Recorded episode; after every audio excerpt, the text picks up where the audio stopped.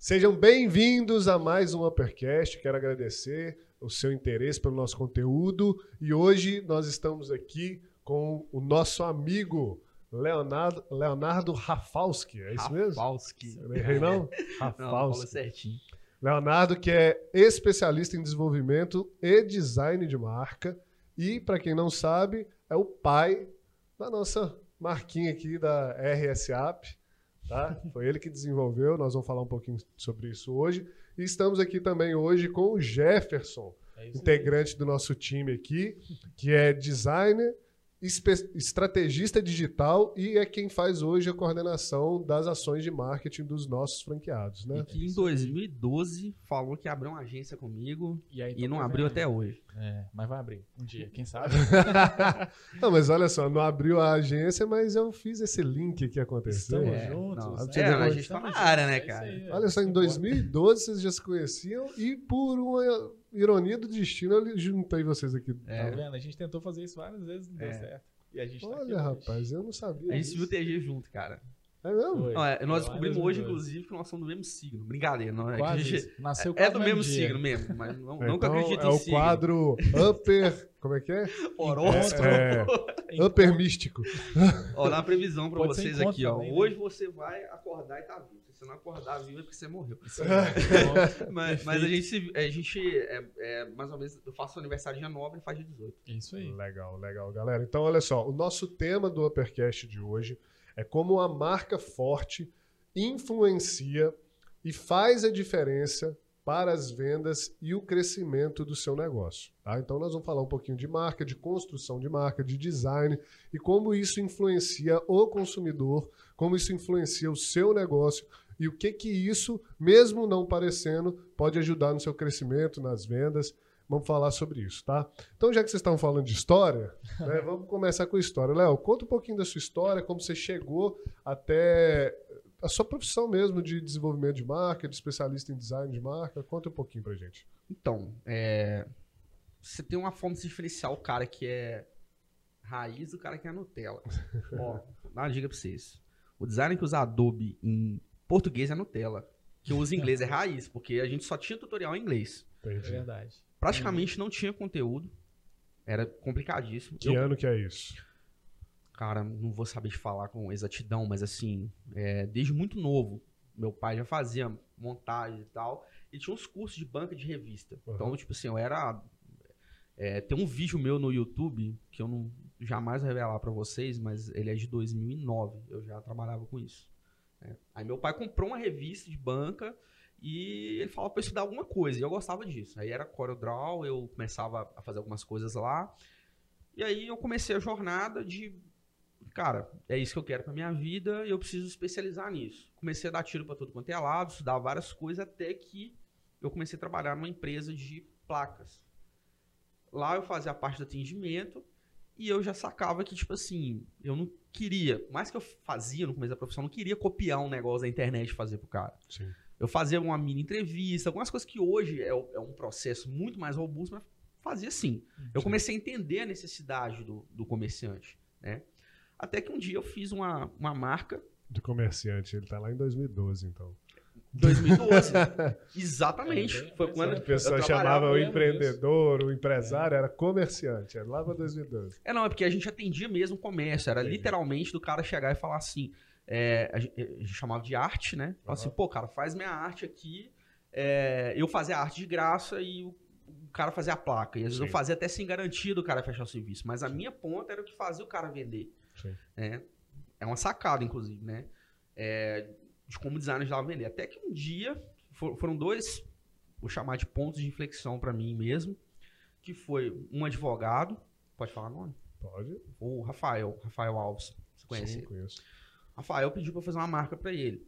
Aí eu fui até a história dele, comecei a atender. Um dia, isso em 2012, ele ficou tão satisfeito com o trabalho dele, inclusive a marca atual dele, eu que refiz anos depois. Ele me deu um envelope e falou assim, cara, isso aqui é pra você. Isso aqui é pra você. É, leve e abre na sua casa.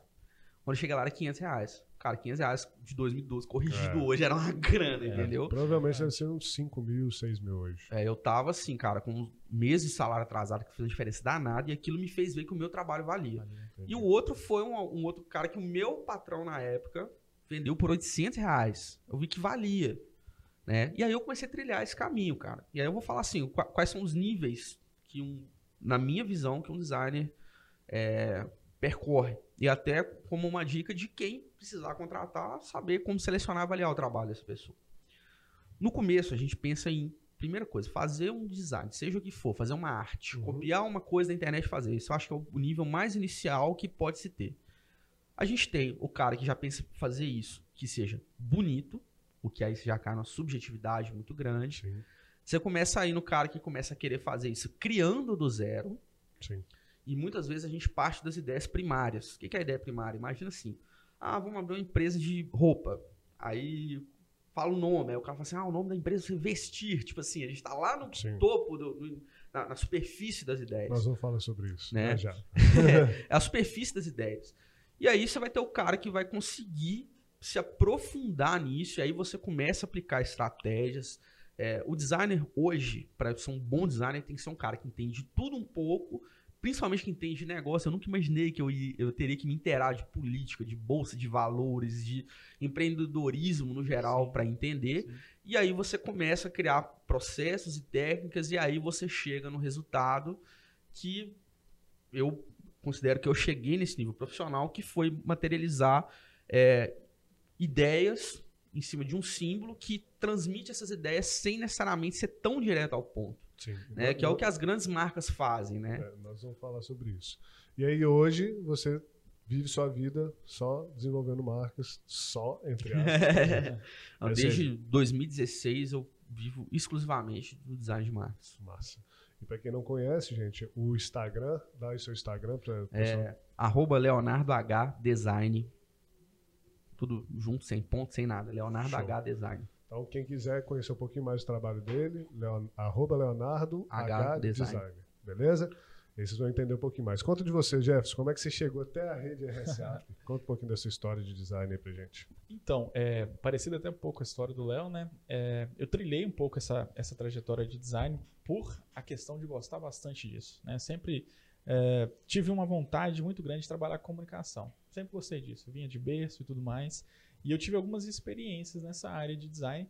Uma das primeiras experiências também foi parecida com a sua, que é sempre aquele negócio, né? A gente acaba começando criando uma brincadeira, fazendo uma montagem, uma coisa ou outra. E comigo foi assim também. Por gostar muito, por despertar curiosidade, por ser uma coisa que eu achava muito, muito interessante, muito bacana, eu quis é, começar a trabalhar com isso.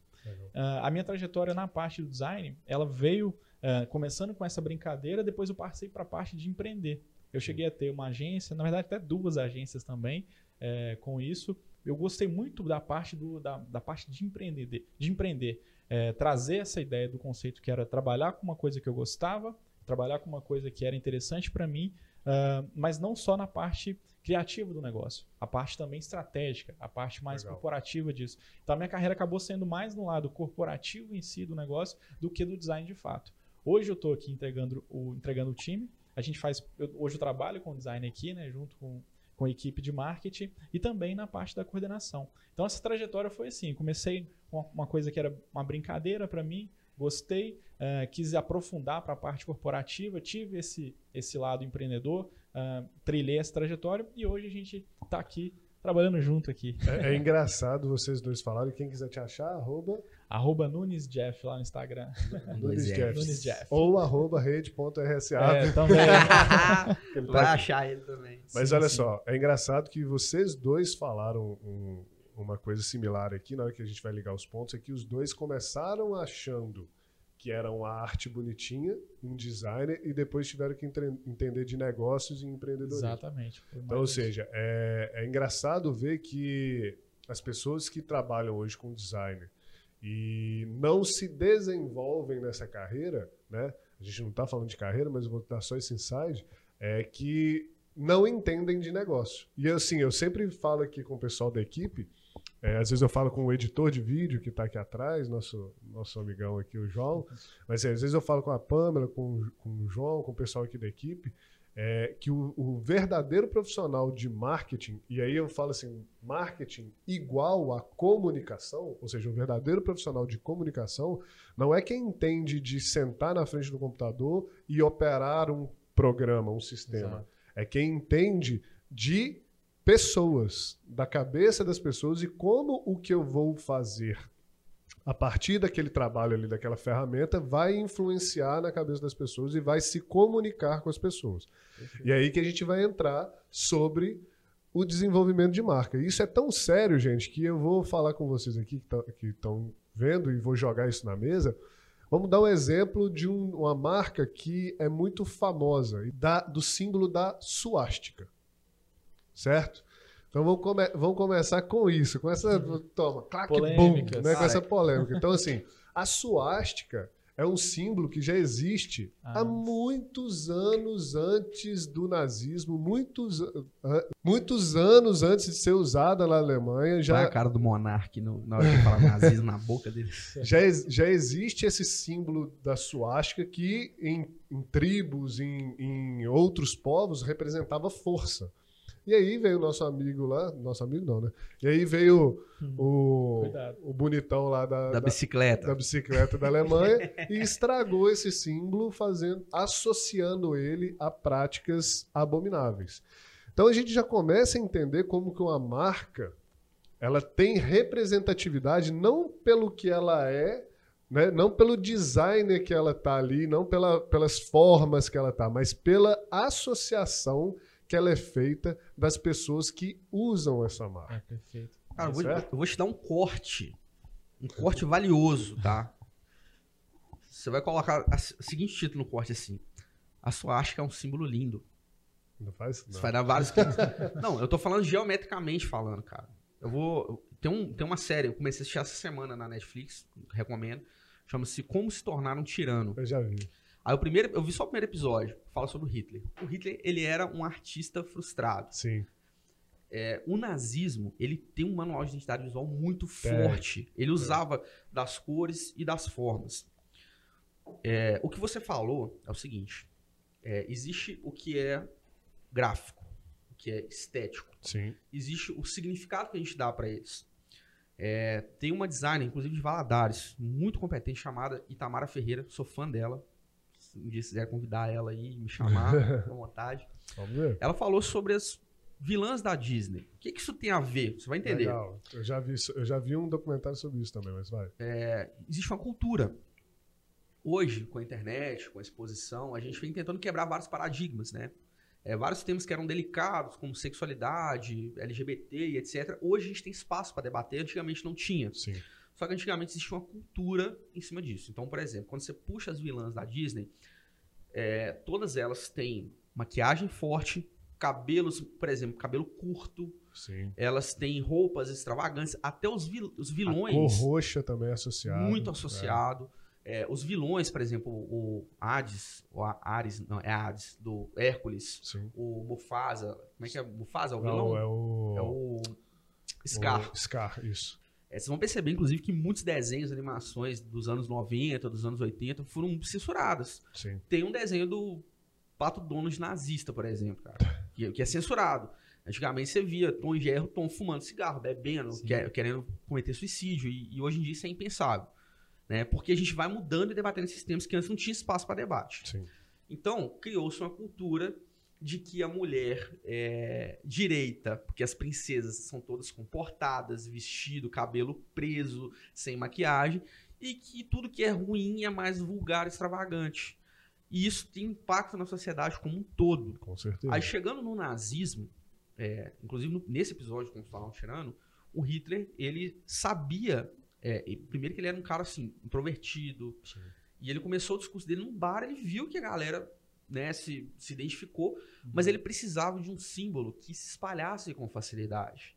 Então, existia um design na suástica que, é, antes da suástica ter esse significado, tá? Antes dela Sim. ter o significado do, do- do nazismo, é um símbolo que ele é, tem um equilíbrio, ele tem simetria, ele é fácil de aplicar, ele independe da cor que ele está aplicado, tanto que para você associar o nazismo tem que ser a suástica dentro de um círculo com fundo vermelho. Entendi. Outras culturas têm a suástica também, que simboliza tranquilidade, prosperidade e tantas outras coisas. E, infelizmente, esse símbolo se tornou um símbolo maldito pela história que ele carrega. Sim. Então, hoje, é, esse símbolo se, Que a história é, é repugnante. Agora, o Exatamente. que nós estamos falando aqui é do símbolo, né?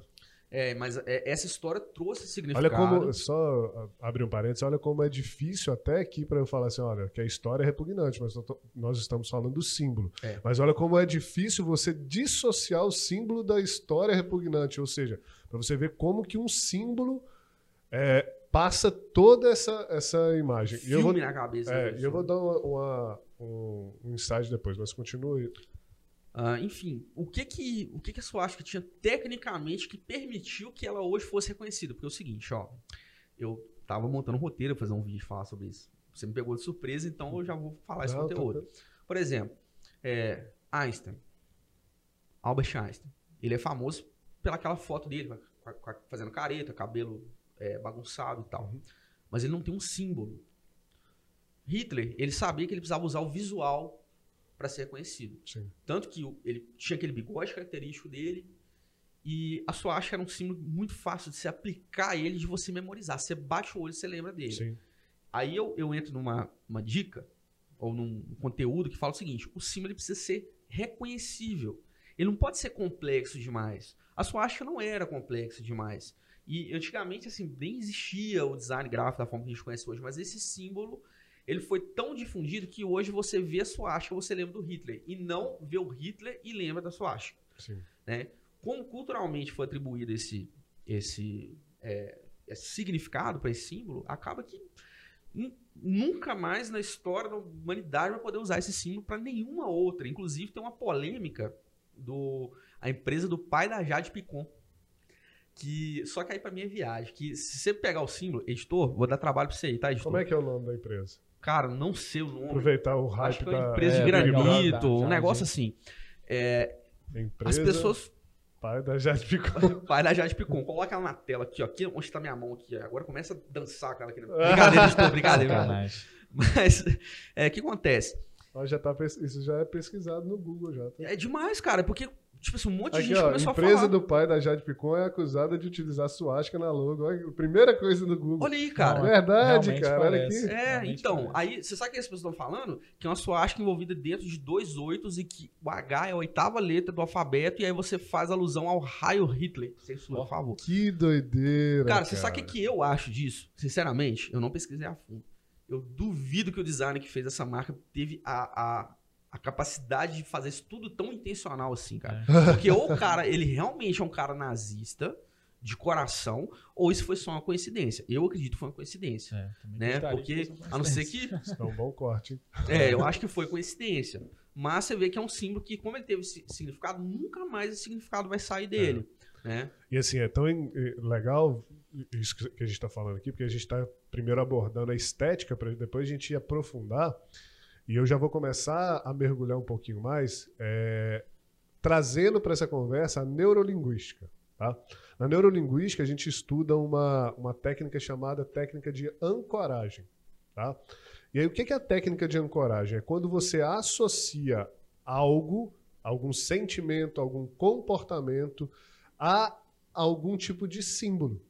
Então, por exemplo, quando você está na escola e aprende que esse tom que você está vendo aqui, é- é- essa cor, né? Que gente- por exemplo, só o fato de eu falar cor já é uma palavra que eu associei na minha cabeça para dar o nome do que, que é essa imagem que eu estou vendo. Ou seja, o nome disso é ancoragem. As próprias letras, números, cores que a gente usa, que a gente vê, são marcas ancoradas na nossa mente através dessa técnica da neurolinguística que é a ancoragem. Então, a gente falando da suástica aqui, que é um assunto polêmico, mas é algo assim que a gente está até é, trazendo no extremo para dar o exemplo para a audiência, como que isso foi ancorado na nossa mente, né, através da história, é, para comportamentos repugnantes, para comportamentos que não que a gente reprova. Né? Então, essa técnica de ancoragem, ela é usada o tempo todo para tudo que a gente faz, Sim. entendeu? É, tem um oposto da, da suástica que é a cruz. Sim, É. legal, boa. Que enquanto uma representa tudo que a gente pode pensar de ruim, de mal, e- enfim, é, eu, eu vou resumir o que a gente está falando nessa, nessa fala da cruz.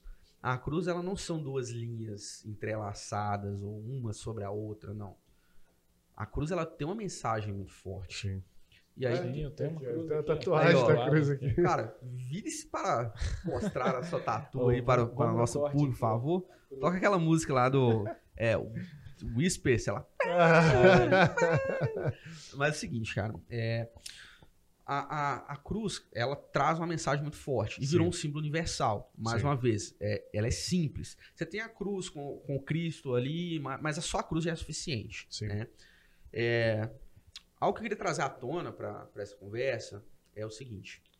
Seria legal a gente falar um pouquinho mais da, da, da- da simbologia da cruz e, assim, o que, que ela ancora na, na Sim, nossa sim. cabeça. É também. porque é o seguinte, o, o, o- o ser humano, né, no seu desenvolvimento, na evolução, na formação de sociedade, é, o que que marcou a evolução do homem? Tem até um, um meme muito engraçado, cara, que tem um, um, um homo sapiens lá, um cara lá, um neandertal, sei lá, é, fazendo fogo, o cara fala assim...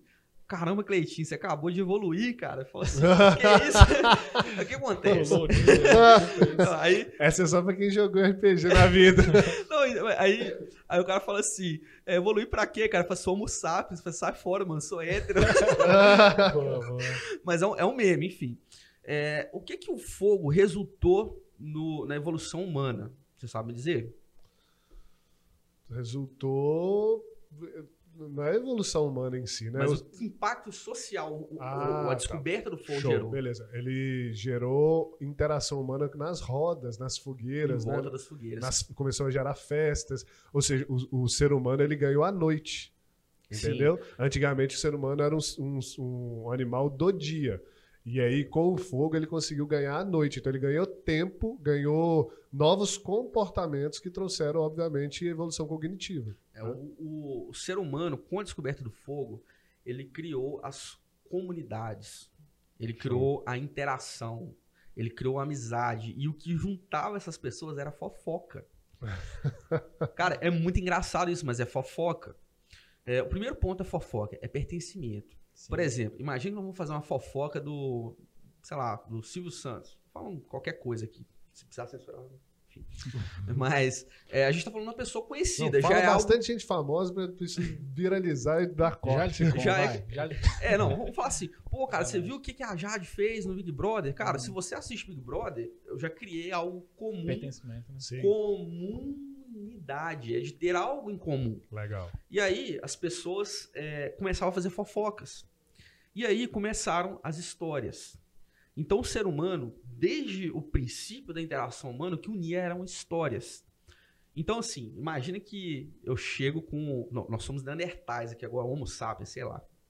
Como diz a Dilma, né? Mulher sapiens. Mulher sabe. É, mulher sabe. Imagina que eu chego com uma caça falo assim: Tá garantir, cheio de corte esse negócio. assim, garantir a, a- a- o, o almoço do mês inteiro. Pá, chego com bisão gigante. Sei lá como é que chama esses bichos grandes, búfalo, sei lá. Aham. Aí, cara, tipo assim, você não tá nem aí pro bicho. Você quer, fazer, você quer saber, cara, como é que você matou esse bicho? Como é que você trouxe ele pra cá? O, o Kuma, a história A que tá história por que trás disso. atenção. Aí o cara, pô, ninguém viu, eu posso falar que ele me atacou, que eu lutei contra não sei quem e tal. A história é o, é o que gera o, o valor e o significado para aquela determinada coisa. Então o homem começou a criar histórias, tanto que nós temos é, histórias, lendas que são passadas de geração em geração, né? Por exemplo, a, a, a loira do banheiro, né? O que, que era a loira do banheiro, cara? Era uma mulher que aparecia para criança quando você dava três descargas, apagava a luz e todo mundo morria de medo. É uma história. É uma história. Aí chegando lá na cruz, o que, que é a cruz? O que, que é a cruz?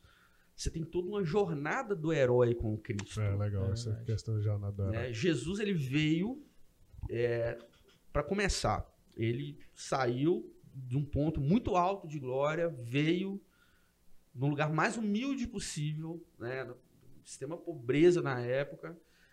E aí ele começou a mostrar o seu valor, ele foi injustiçado, ele quebrou paradigmas, ele enfrentou o sistema que estava lá. Inclusive, assim, é, vocês vão entender com muita maturidade que eu tô falando, Sim. né? Quando você fala do como se tornar um tirano, e longe de eu comparar Deus com isso, Sim. né? Mas uma coisa importante é que é, Jesus ele se mostrou como um cara do povo. Sim. como um cara, tipo assim, ele, ele não tava ali com as, com as altas sociedades, com as pessoas mais ricas, mais influentes, não, ele tava ali com... Ele ia nas pessoas mais excluídas possíveis, então ele virou um símbolo. Ele cuidava das pessoas mais excluídas possíveis. Apesar do que, é, estudando teologia, você percebe que ele sim frequentava é, rodas de pessoas ricas e afortunadas. Sim. Porém, é, sem esquecer da humanidade. É isso que, é, que é, eu acho que é a mensagem que passa para mim assim da, da cruz é a humanidade de Deus. Mas tem, tem uma questão também, que é o seguinte. É, Jesus, ele veio com um propósito. Sim, Ele já tinha um propósito definido quando ele veio. sim, E quando a gente fala sobre símbolo, e aí eu vou linkar isso com a construção desse significado símbolo, porque a gente falou das faixas, estamos falando da cruz, e aí às vezes quem tá assistindo fica se perguntando assim, cara, como que eu faço para dar esse significado? É, para começar, que símbolo não necessariamente um símbolo gráfico. sim. Por exemplo, você, Daniel, pode ser um símbolo de empreendedorismo. Eu posso ser um símbolo de criatividade. Sim, eu até anotei que cada pessoa é uma marca, Exatamente. certo? né? O que que traz força para essa marca? e O que que Jesus fez? Ele foi consistente do início ao fim. Consistência. Então ele tinha ali um propósito que era salvar a humanidade. Ele já estava predestinado a ter o fim que ele teve com um propósito maior. Então uma das coisas que, que faz, inclusive, com que uma equipe esteja engajada dentro de uma empresa é acreditar que faz parte de algo maior. Sim. Né? Se você achar que é só aquilo ali, você não consegue alcançar mais, não é. É, Eu acredito assim, é, a palavra acreditar que faz parte de algo maior é, é até bem vago, porque eu acredito e pode ser verdadeiro ou falso. Sim. Né? Mas, na verdade, é, é assim, ter uma equipe engajada, ela vai na, no que- na questão da equipe estar em algo maior. É. Entendeu? Ou seja, porque acreditar pode ser que exista ou não exista. Sim. Então eu tô acreditando, eu tô tendo fé. Mas você tem uma marca, você tem um símbolo, você tem uma comunidade, você tem valores, tem consistência. E a equipe vendo que isso tudo é real, aí ela engaja porque ela está em algo maior do que um, só, um trabalho em si. Mas ela é está aí numa que eu- comunidade. É aí que eu complemento o seguinte: imagina que é, eu quero ser uma marca de criatividade, Sim. certo? Eu Uhum. quero me tornar um símbolo de criatividade. Sim. Aí, o que, que vai acontecer? Imagine que em algum momento, algum trabalho meu, e eu, eu já vi muita gente fazendo isso, pegando coisa até do Shutterstock Sim. e fazendo isso virar uma marca. Então imagine que eu que me auto-intitulo, isso é um outro problema, você se auto-intitular, né? Sim. Uma marca você nunca pode dizer para as pessoas o que elas devem pensar. Igual o Luciano do BBB que falou assim: "Eu quero ser famoso". Cara, você não não é assim, isso é uma consequência, Sim. né? Do, daquilo que você É, acredita, do res- daquilo que é você o faz. resultado do- dos comportamentos dessa marca e É. das pessoas que estão ali. E aí o seguinte, imagine que eu falo que sou criativo e na hora que você vai ver, uma hora você descobre que na verdade eu não era criativo, que eu tava só pegando coisas prontas e modificando. Imagine que você é um símbolo de, de estilo de vida saudável. Sim. É um- é, aí você fala assim, não, cara, eu quero, quero ser um cara saudável. Aí a gente passa ali no- na lanchonete, você tá comendo um x-tudo. O que, que você tá fazendo? Ou seu esfirra gigante, né? Então, mas aí, aí- aí depende de quem tá querendo ser esse símbolo aí, né? Mas eu quero dizer assim, é, aquilo que você faz é uma consequência do que você acredita. E aí, se você fala, é, vou citar um exemplo para você. É, teve um- um- uma vez um cliente da área alimentícia chegou a procurar a equipe que eu trabalhava e queria colocar como o lanche que mata sua fome. Cara, se você quer falar que o lanche é gigante que mata a fome, ele tem que ser gigante. Você tem que entregar aquilo que você promete. Uma hora que Sim. você quebra essa expectativa que você mesmo gerou no público, Aí você vira uma marca fraude. a sua marca deixa de ser forte, ela deixa de, de construir. Mas- E a gente leva muito tempo a construir isso Sim. e é muito rápido pra você destruir o que você construiu. Mas a gente vai aprofundar um pouquinho mais, só para seccionar, vamos colocar assim, a- a- o nosso assunto. A gente estava aqui no. Na no- cruz. na- não na cruz, mas a gente estava falando no- do design em si, da, da ponta da marca. Então vamos mergulhar, já que a gente já começou a mergulhar um pouco mais, falamos sobre ancoragem, neurolinguística, que você veio. Vamos mergulhar então. é, falando um pouco mais do, da, da raiz, da base mesmo, porque já percebemos que a, o design em si ele é uma representatividade, ele é uma mera vamos colocar assim, uma mera, entre aspas, representatividade de um conjunto de coisas que uma comunidade, né? Porque isso daqui é a representação de uma comunidade, seja ela de franqueados, seja ela de equipe, seja ela de clientes, que o comportamento dessa comunidade vai gerar com uma ancoragem deste símbolo na cabeça das pessoas que não nos conhecem. Certo. certo. Ou nos conhecem a partir desse símbolo e a partir do que ele representa. E aí a gente pode vir mergulhando um pouco nisso, falando, igual você falou, que a gente estava falando que cada pessoa é uma marca, né? Sim. Ou seja, quando a gente está em grupos de pessoas, no caso dessa comunidade, e no caso da nossa franqueadora aqui da RSAP, então esse grupo de pessoas, os valores que essas pessoas têm, a consistência no qual essa, essas pessoas entregam o resultado, né? o, o sentimento de pertencimento, é, como essas pessoas lidam com o público, lidam com as pessoas né, fora da marca, isso tudo vai definir ao que esse símbolo vai ser ancorado e associado. É, né? é, posso falar um pouco sobre o processo criativo claro, desse, dessa é, marca? Por favor. É, antes da, da, gente transformar aquele cadeado, editor, cadeado. Brincadeira, velho, tem moral nenhuma com editor. É. Mas é, antes de transformar o cadeado nisso aqui, e aí eu queria fazer um pedido para o editor, se puder me atender por, por, claro. por toda humildade, coloca o vídeo do cadeadinho virando. Né? Ah, sei qual é. é eu vou antes disso acontecer, você já usava é, a frase pessoas cuidando de pessoas. Já. Então, você que é franqueado RSAP, você vai entender que aqui são pessoas cuidando de pessoas. Se o seu propósito, a sua equipe não fosse pessoas cuidando de pessoas, quando uma pessoa te procurasse para virar uma franquia, Sim. você chegar pro cara e falar assim, ó, cara, a franquia é tantos mil reais, é tantos meses para você reaver o seu investimento, tá, tá, tá, tá, tá, tá. Ah, precisa de, precisa de um suporte não tem suporte. Sim. Não tem humanização. Não, suporte você vai ir para. Nós temos um chat robô aqui. Sim. Né? O chat robô não são pessoas cuidando de pessoas, são robôs cuidando sim. de pessoas, né? É, então, sim. O que é importante para criar uma marca? Esquece estética, tá?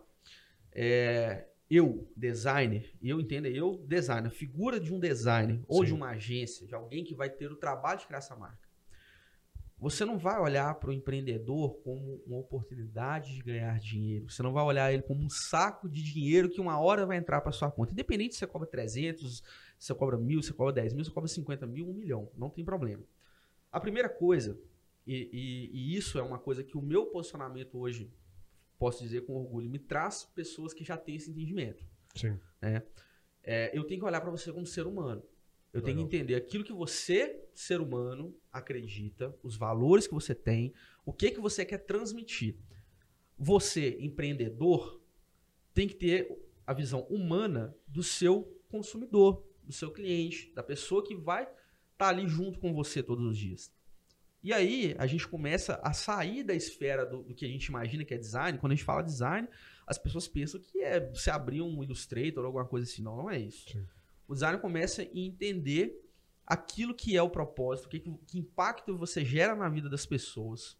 Tudo isso entra antes de você pegar qualquer caneta e papel e desenhar. Sim. Então, quando eu tive a oportunidade de, de entrevistar, entrevistar né, os envolvidos ali na aprovação do projeto, a gente entendeu que, é, primeiro, que você queria evoluir a marca, você já tinha a visão de tornar isso aqui real, Sim. Né? E que vocês tinham uma equipe com atendimento que já era um negócio muito forte Sim. do público. Eu já cansei de ver prints postados nas redes sociais de vocês de pessoas falando, cara, eu precisei, vocês estavam lá. Poxa, eu precisei, cara, com 20 minutos o guincho estava ali. É, isso é, já mostra... o, mais legal é, é, igual você falou, não é nem só o serviço de guincho, o serviço de socorro, é o serviço de cuidado que a gente, a gente defende muito aqui. A pessoa ligou, tipo assim, é, o guincho vai demorar duas horas, mas eu estou duas horas. Se você quiser ficar no telefone conversando comigo, eu vou ficar duas horas no telefone conversando isso, com você. Porque isso são pessoas cuidando de isso. pessoas. E aí eu comecei a estudar profundamente essa marca. É, eu acho que a gente levou aqui uns 90 dias, é. acho, do início até o fim. Quem, tá, quem nos conhece e está vendo esse podcast aqui já entende por que, que eu escolhi ele, né? Porque. eu fico honrado, de verdade. E eu comecei a estudar, inclusive tem um livro que eu recomendo para quem é, serve para empreendedores e Uhum. tal, mas ele, hoje ele é mais voltado para o público criativo. Eu acho que vai ter alguém criativo assistindo a gente aí. Sim. Chama O Herói Fora da Lei. Que é um estudo de arquétipos que são é, padrões de comportamento humano. A gente vai entender que é, você, Daniel, pode consumir é, é, carro usando um arquétipo. Você pode cons- é, consumir roupas com outro arquétipo, eletrônicos com outro arquétipo. O designer de marca, o especialista ali, ele escolhe um arquétipo. Por exemplo, o nosso foi o arquétipo do, Foi do explorador, do explorador, não. Foi, ah, teve guerreiro no meio, cara. do herói mesmo. É, Foi do ar- herói. Foi Isso. do herói. Então, é, ele escolhe um arquétipo para começar a representar esse conjunto de tudo que a gente está falando aqui. Porque isso daqui, no final das contas, eu- nós vamos colocar aqui também na edição os elementos que ele pegou para juntos criar esse elemento aqui dessa marca, que no final das contas é uma representação do que a gente faz é, internamente aqui. Porque isso também poderia ser uma representação de algo ruim. Graças a Deus está sendo algo bom, É. né? porque a gente tem mantido a nossa marca é, firme. Eu só quero perguntar para o Jefferson uma coisa aqui, que ele tá, eu quero que ele fale do, do que ele vê aqui dentro, o que ele vê dos franqueados, é, dessa construção mesmo de marca interna e como isso é ancorado no- na nossa marca aqui, né? E passa para o público, assim, como isso realmente é representado por uma marca. Por que, que o franqueado sente é, orgulho de estar com, essa, com, com isso, daqui, né? com, a- com o uniforme, com a marca, com o boné? E porque até vocês mesmos, né? O João tá ali atrás, quando a gente entregou a, a, a blusa de uniforme para vocês, vocês, tipo, é, agora eu tô vestido, né? Tô fardado. Conta o que, que você viveu aqui dentro, o que, que você tem observado disso. É, falando especialmente essa questão do cuidado, acho que é o que realmente faz toda a diferença. Você se sentir pertencente de alguma coisa te traz uma, uma sensação, sei lá, desperta uma série de, de coisas no seu cérebro que te faz ter uma sensação de acolhimento e tudo Sim. mais. O que eu vejo aqui dentro da empresa, quando eu cheguei, a primeira coisa que eu vi foi essa, essa sensação de, eh, de, de realmente assim, de ser recebido de uma, uma, uma forma ah, carinhosa. É um Legal. negócio muito, muito interessante. Quando eu vi todo mundo preparando uma, uma recepção calorosa e tudo mais, cara, eu já senti aquela coisa. Falei, cara, olha só que interessante. Geralmente você vai entrar numa empresa, você vai fazer parte de um grupo. Se você não tem essa, essa, essa apresentação, essa primeira, primeira visão desse negócio, você acaba ficando meio que tipo assim: ah, vou sentar, vou fazer meu negócio no meu cantinho e tudo mais. Mas quando você tem essa, essa recepção mais calorosa, você já começa a pensar diferente. Fala, cara, olha só que bacana. Tem gente aqui, tem humanidade nesse negócio. Então, assim, uma coisa que eu percebi muito aqui dentro, ah, vendo a marca, vendo tudo, foi essa sensação de humanidade, cara. Isso é muito massa. Vocês estão falando, a primeira coisa que eu vi foi pessoas cuidando de pessoas. Cara, eu falei, cara, que legal. Primeira coisa é, quantas pessoas tem aqui que estão cuidando de mim? Quando você vê essa galera, vê a quantidade de pessoas que tem aqui, você fala, olha só que legal. Eu acho que a sensação que o franqueado tem é justamente a que o colaborador que está chegando, o parceiro que está chegando tem também. Que é essa sensação de humanidade, sabe? De falar, olha só, cara, quanto é caloroso receber essa atenção. Quanto é diferente a gente poder é, conversar com uma pessoa. Saber que ele está tirando um tempo para mim, sabe? Cara, às vezes o cara, sei lá, às vezes ele não teve um dia legal, alguma coisa, não é nem às vezes o trabalho em si que você está fazendo, que você vai, sei lá, uma conversa que você tem, que você demonstrou ali que você tem uma afetividade com aquela pessoa, que você tem uma sensação de, de carinho com aquela pessoa, já faz. E Já. aqui tem isso, aqui tem muito isso, sabe? E o, mais legal, você falou de tempo aí, e assim, a gente tem que valorizar muito mesmo as pessoas que, que Dedicam tempo. dedicam né? tempo, porque é a única coisa que você não consegue de volta. A É. sua fala vale um milhão de reais. Sabe por quê? Eu falei pouco, Vale. então Sabe por que vale um milhão de reais? quê? Porque você não. Nenhum Jefferson foi pago pra falar Não, isso aqui. jamais. Quando você fala isso de forma espontânea, porque você vive isso, Sim. não existe propaganda mais eficiente do que quem usa, quem vivencia falar desse produto. É. O que, que, a- que, que as marcas fazem hoje para vender um produto? Põe o Neymar, É, coloca uma, uma figura que põe representa, põe o Faustão. né? É, E a gente, não, a gente não defende isso. E aí, olha só, só para concluir aqui o que ele está falando, é, eu vou dar um, um play aqui, vou, vou colocar, mas depois o editor, se ele quiser colocar, é, do- da mesma maneira. Se ele quiser, né? É, porque, né, porque o, o respeito, eu sei como que é difícil, mas olha, olha como, da mesma forma que a gente recebe o pessoal da equipe aqui, a gente faz de, dessa maneira também com os nossos franqueados. Então a gente manda um vídeo no privado para eles quando eles assinam o pré-contrato. A gente manda da, da, equipe inteira, a gente posta um vídeo. Então aqui, ó, você pega aqui o vídeo, ó. Bem-vindo, novo franqueado de Ponte Serrana, Santa Catarina. Seja bem-vindo, Renato. Calor, isso é calor humano, isso é legal. Da demais. galera chamando ele, né? E aí ele recebe um presente, né? Um- uma surpresa também com 15 dias de, de entrada na casa dele. E aí eu não vou falar o que, que é, porque se você não é franqueado, só entrando para saber, ele recebe um presente. Manda pra mim. E, enfim, a gente tenta passar isso e, cara, é, é, é esse conjunto de coisas que realmente faz uma comunidade. Então, é, isso tudo, esse background é, o- é muito importante para criar uma marca.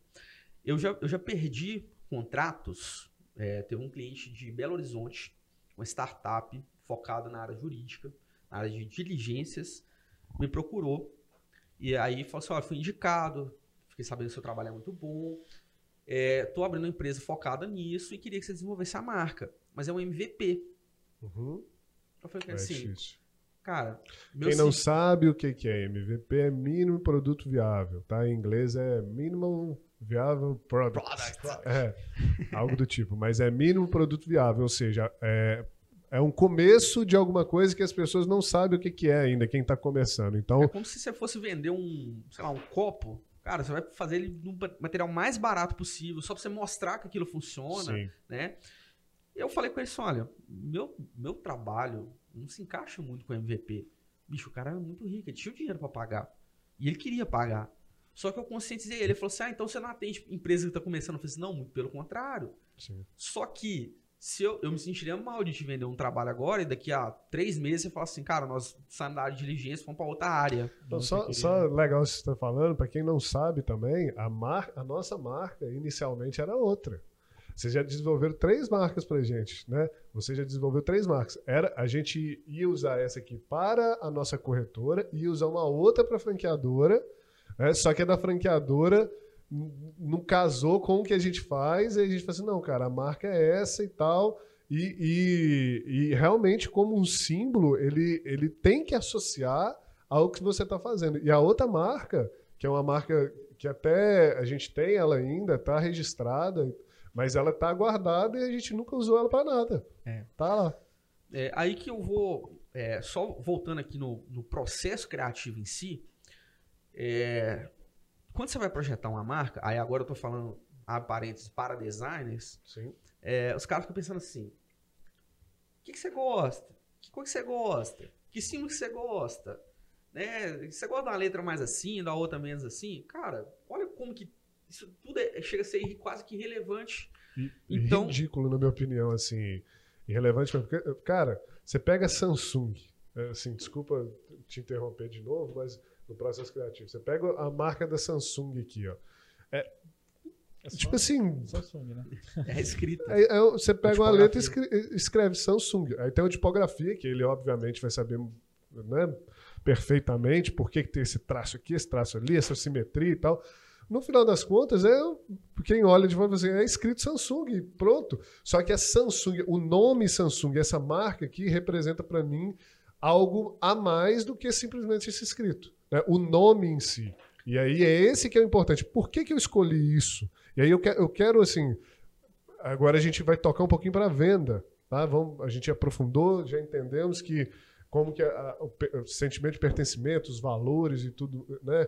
Até você estava falando aí no processo criativo que uma marca que está começando é muito difícil de você fazer, porque ela provavelmente você vai iria falar que, é, que a marca não se conhece ainda, né? Sim, é porque tem, tem pessoas que começam a empreender e sabem que pode muita coisa pode mudar. Já tem pessoas que já começam a empreender, que já tem um, um background, etc. Porque existe um momento ideal para se fazer uma marca contratando um profissional. Porque assim, é, eu acho que, aí, como a gente está falando de venda, eu acho que a gente não tem que querer vender a todo custo. Sim. Porque vão ter pessoas que, que talvez ainda não estão no momento de te contratar. É, por exemplo, eu comecei a, a treinar ontem na academia. É a hora de contratar um personal? Independente se você tem condição ou não, existem algumas Sim. coisas que antecedem isso. Sim. Nesse caso, cheguei para esse cliente e ele entendeu. Isso gerou uma conexão verdadeira. Sim. Porque ele entendeu que eu estava realmente me importando com ele, que eu preferi deixar de ganhar em cima de um contrato, Uhum. porque eu entendi que naquele momento não era o momento propício. E aí, quando você vai pegar. é, eu, eu- Talvez até você vai poder me, me dizer Sim. melhor isso. Eu acredito que quando você nos procurou, né, para fazer a sua marca, você estava com o objetivo de expansão. Sim. Mas eu acredito que você ainda não tinha consciência, você como consumidor, não tinha consciência de que aquele símbolo já não representava mais os seus ideais. É, como consumidor tinha, como, co- como proprietário eu olhava aquele, aquele cadeado, aquela marca, aquele, aquele aquilo. Todo dia eu passando ali na praia e falava assim, cara, isso, isso, isso não me representa, não é isso. Sabe, sabe aquela coisa que minha intuição, meu inconsciente me incomodava? Assim, tá- sabe, alguma coisa incomodando, tá querendo sair outra coisa daqui da, da, da cabeça. E até o nome RSAP, é, ele vem, poucas pessoas sabem, é, mas a RSAP ela vem do nome Rise Up. Entendeu? É, eu tirei uma alusão de Rise Up para RS, que é Roberto Seguros, que era a nossa antiga corretora, e Up. Então eu não quis colocar Rise Up, porque eu queria trazer essa alusão RS Up, né, que é o quê? A, a nossa corretora que começou e ela deu um up e agora ela expandiu. E Rise Up é você encarar a vida, né? É você se, Se levantar, erguer. se erguer para a vida. Então, ou seja, nós aqui no interior de Minas Gerais, Caratinga, se erguer para ser uma marca nacional, para expandir. As pessoas que querem entrar na nossa rede, que são os franqueados, né, que muitas das vezes são pessoas que estão no momento de virada de vida, às vezes são pessoas que estão ali querendo sair do, do da CLT para empreender, são pessoas que já estão empreendendo há um tempo, mas não conseguem ter a virada da vida. Então, o momento da entrada da, da, na RSAP é o momento de se erguer, rise up, sabe? Enca- vamos encarar e vamos vencer esse negócio. Vou só concluir uma etapa aqui para a gente passar para o processo de venda, Sim. só para eu explicar para todos os nossos telespectadores é, como que foi esse processo criativo, como que a gente chegou nesse símbolo. Sim, mas rapidinho. E aí, assim, essa alusão do Rise Up, ela casou muito legal com, com o que eu também queria fazer da minha vida. Sabe? Porque, tipo assim, cara, eu quero me erguer, eu, que, eu quero. né, eu vim aqui corretando seguros, vendendo seguros, né? Foram mais de 80 mil pessoas atendidas, muito seguro que eu vendi, muita coisa, mas, cara, tá pouco, vamos chamar mais gente para divertir, para vir para essa festa, para vir para essa comunidade. E aí, muito rápido, eu entendi que Olha que, que doideira. Eu- uma coisa batia na minha cabeça falando que a galera não ia se sentir pertencido, não ia se sentir em um grupo se tivesse, se fosse Roberto Seguros. Imagina se eu expandir uma marca de franquias nacionalmente com o nome Roberto Seguros. Quem- aí, quem que é o Roberto? Quem que é o né? Roberto? O- Como é que eu passo isso? Como é que eu faço? Abrir em filiais é uma coisa. Abrir em franquias, é- essa galera ela tem que ter, se sentir pertencida. Isso é meu, eu tô me erguendo também. Eu tô encarando a minha vida, eu tô, tô mudando a minha vida. Então, isso tudo foi permeando minha cabeça uns quatro anos seguidos. Você não tem noção do processo de ansiedade que eu vivi, querendo que isso, sabe, é- é, cuspir isso, vomitar isso, vamos colocar assim, para pro, pro mundo. E aí, quando eu olhava a marca cadeado Roberto Seguros, era tudo que eu não queria. Entendeu? E aí, o dia que a gente começou o processo de Vivos, eu, parece que eu vomitei em cima de você, falando assim, cara, tu, é isso tudo que eu preciso. Aí veio. Né? Mas fala aí o seu processo. É, não, é, eu vou, an- antes eu falar isso aqui, eu só abrir um parênteses que você falou, porque, por exemplo, tem Roberto Seguros. Aí tem gente que às vezes pode estar se perguntando assim: por que, que Ricardo Eletro deu certo? Filial. Cara, tem um, tem um, um filme é, chama O Suburbano, não sei o quê. É um filme de comédia. Que os caras zoam como se fosse Ricardo que tem um, sei lá, Joilson Eletro, não sei o nome do negócio. O que acontece? Era uma loja totalmente popular, do povão, Sim. né? Tanto que, spoiler, né? é, O cara chama todo mundo lá da comunidade dele, a galera lá da favela onde é que ele foi pra fazer a loja, mostrar que era uma coisa do povo. É, não existe ideia ruim, existe ideia fora de contexto. Então, não que o cadeado fosse ruim, ele só estava totalmente descontextualizado. Sim. É, como que a gente chegou nesse, nesse processo? Primeiro foi entender tudo isso que envolvia antes né, da, da- da criação. Aí, linkando com a questão do arquétipo, né? A gente puxou aqui o herói. aqui representa uma asa. O herói ele é visto como alguém que voa, como alguém que tem superpoderes, é, talvez até como uma divindade, talvez. E o herói ele traz segurança, né? Quando você fala assim, ah, agora, quando não tem mais jeito, o herói chega lá e salva todo mundo. Ele toma as ações perigosas ali, ele corre riscos, né? Em prol de um bem maior, traz a segurança para as pessoas.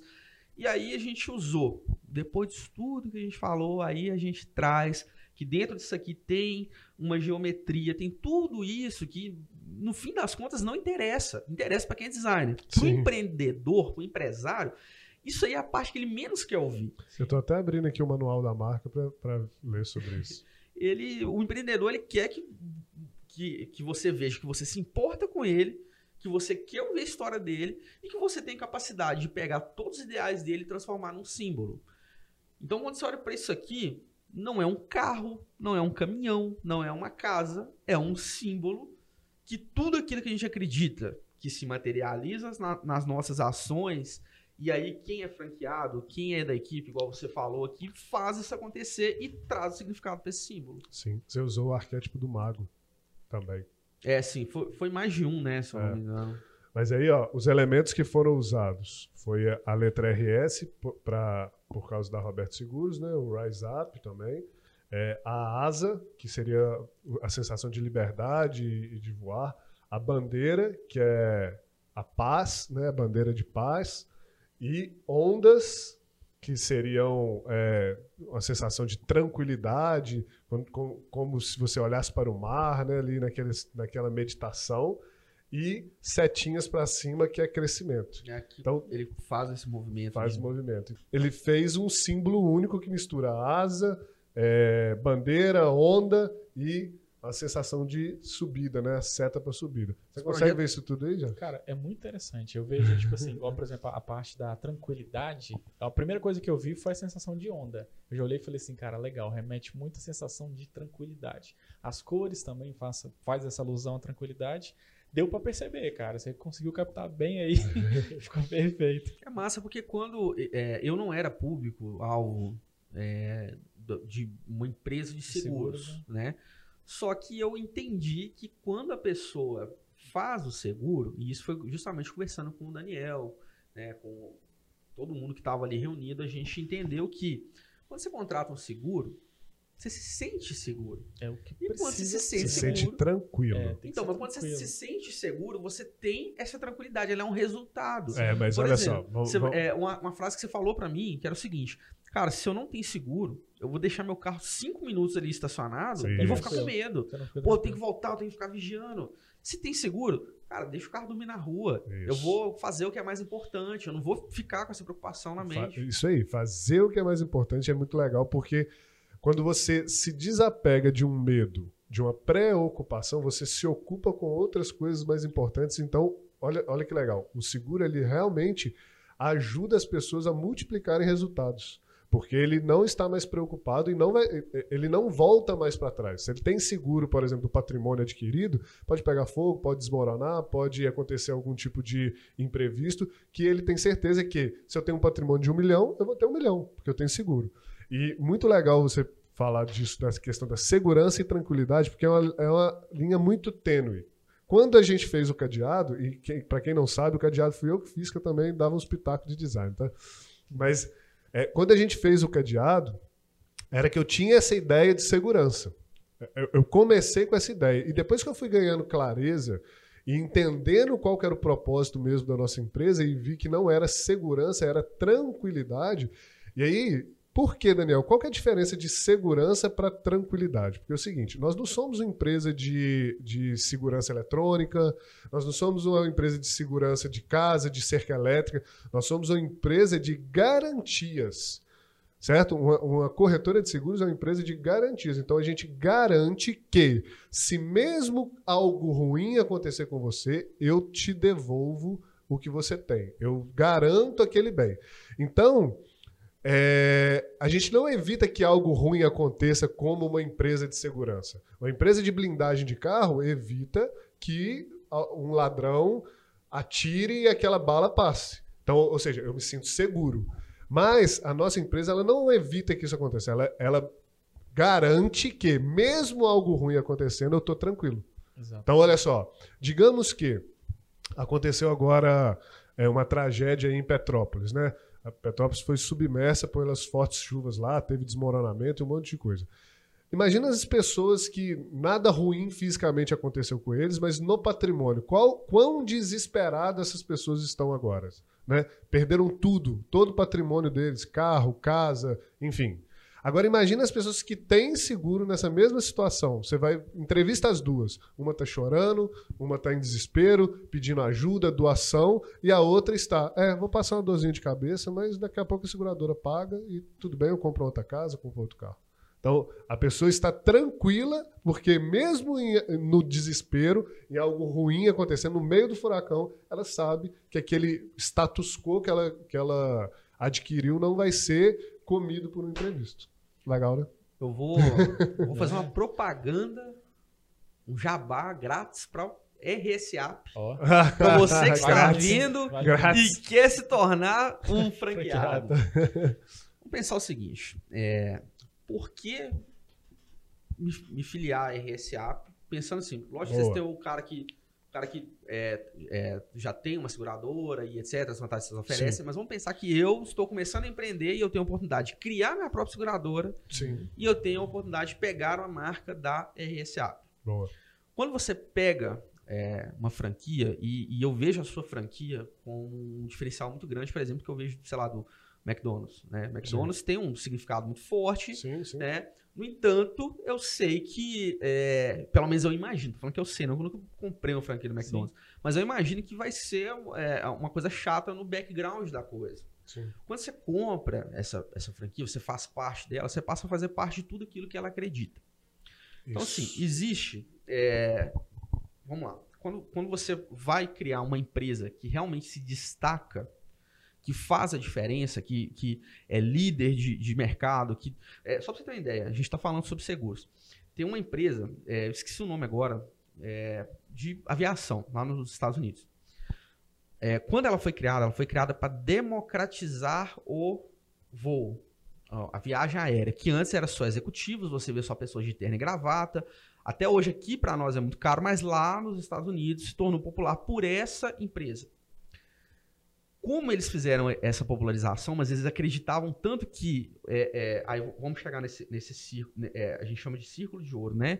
Onde você define o que você faz, como você faz e por que você faz. Sim. Né? Então, o que, que eles fazem? Transportam pessoas. Como? Através do avião. Por quê? Porque nós queremos Popularizar. popularizar. Nós queremos é, tornar algo acessível. Essa empresa, ela, ela é, se tornou um significado tão forte no coração das pessoas que quando aconteceu o atentado de 11 de setembro e aí as empresas aéreas tiveram uma queda muito grande, eles recebiam cartas dos consumidores desejando força e até mesmo doações em dinheiro. Que legal.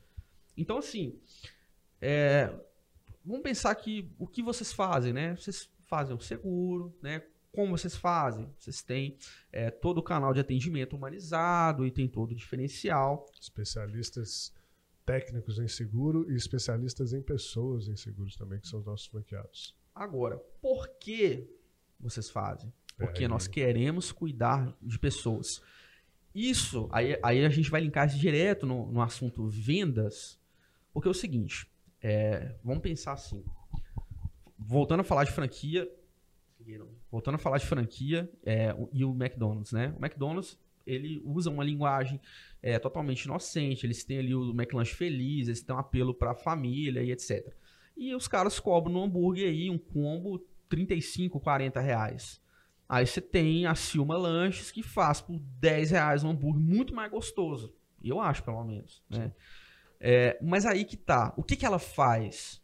Ela faz hambúrguer. O que, que representa? Um hambúrguer. A pior Sim. guerra que você pode ganhar dentro da empresa é a guerra de preço. Quando você ganha a guerra de preço, você está totalmente fora de valor. Isso ajuda toda essa história, o design gráfico permeia um pouco disso também, né? Mas aí é um assunto muito mais profundo que isso. É, é, chega um ponto que a pessoa olha e fala o seguinte: olha, é, imagine que eu sou a concorrência agora. Sim. E você é um cara que está precisando de um seguro. E o, o Jefferson aqui vai apresentar a RS.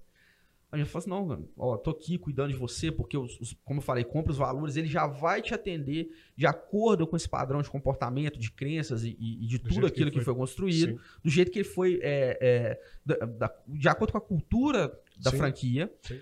E eu vou chegar, ô Daniel, aqui, é, seguro, quanto é que eu já estou fazendo pra você? Tô fazendo 500 reais? Eu faço 10%, tô 450 reais, eu faço aqui pra você. Aqui você vai fazer, não, se acontecer qualquer coisa aqui, eu, eu te dou um suporte jeito, né? A gente faz qualquer coisa aqui, não sei o quê. não- Pô, cara, 400, não, 400 eu fecho pra você. né? Pauta só pelo preço, né? É, é. E aí, quando você tem esse significado, isso faz com que as pessoas, por exemplo, Eu ia é, só assim, te abrir, né, complementando o que você está falando, é, cara, é, is- isso daí é muito sério, porque desde o processo de, de seleção dos nossos franqueados aqui, quem interessa, é, a gente já faz um processo de seleção, a gente já faz é, ferramentas comportamentais para entender, a gente já pergunta para os franqueados os valores deles, é, a gente faz um briefing inicial. Eu, eu hoje estou fazendo pessoalmente as reuniões de kickoff, que são as primeiras reuniões, para ter ali o primeiro contato com esse candidato, né, que esse, possível candidato. A gente já tem uma persona definida. Então, cara, as pessoas que entram para cá já são pessoas que estão altamente é, relacionadas com o que a marca representa. Primeiro ponto, né? Segundo ponto é que quando elas entram e entendem o que, que é a rede RSAP, entendem o que, que é a nossa franqueadora, como o Jefferson explicou aqui, é, entende, entende que é isso de cuidar de pessoas, né, que essa missão que a gente tem é realmente uma missão real, el- eles imergem nisso e compram realmente, porque é um negócio muito. é algo de muito propósito, é muito bonito. Né? E isso, cara, é um negócio chamado no marketing de posicionamento. Então a gente vai entrar, e eu vou chamar o Jefferson agora, que é o nosso estrategista aqui também, que fica ali com os franqueados, alinhando as ações com os franqueados, sobre estratégia, e a gente já entra agora tocando para as vendas e como isso, tudo que a gente falou até agora, influencia, que é o que você puxou aí também, né, numa negociação entre duas pessoas, uma sem marca e outra com marca, né? uma que não é franqueada da rede RSA, que decidiu abrir sozinho, que nunca nem pensou nessa possibilidade. O que é marca e o que não é? Eu tô aqui é para vender negócio. Tô aqui... Ou seja, não entendeu que não é só um símbolo, é um conjunto de coisas atrás. Por que, que ela perde da rede RSA? Por que, que ele, ele não tem vantagem competitiva de alguém que está dentro da rede RSA? Então é nisso que a gente vai entrar agora, que é esse posicionamento.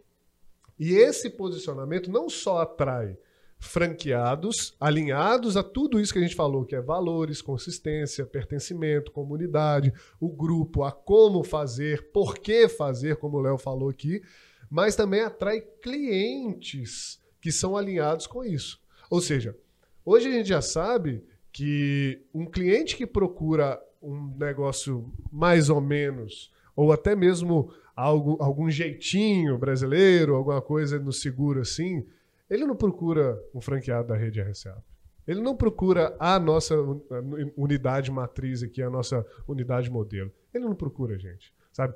Um parceiro que quer fazer, dar um jeitinho de uma oficina, que quer fazer, cara, e se a gente fizesse... Ele não procura a gente. Ele sabe quais são os nossos valores, ele sabe de onde que a gente veio, ele sabe como que a gente faz. Então, ele- eles nem vêm até a gente. Eles vão procurar outro profissional, vão procurar profissional, às vezes, né?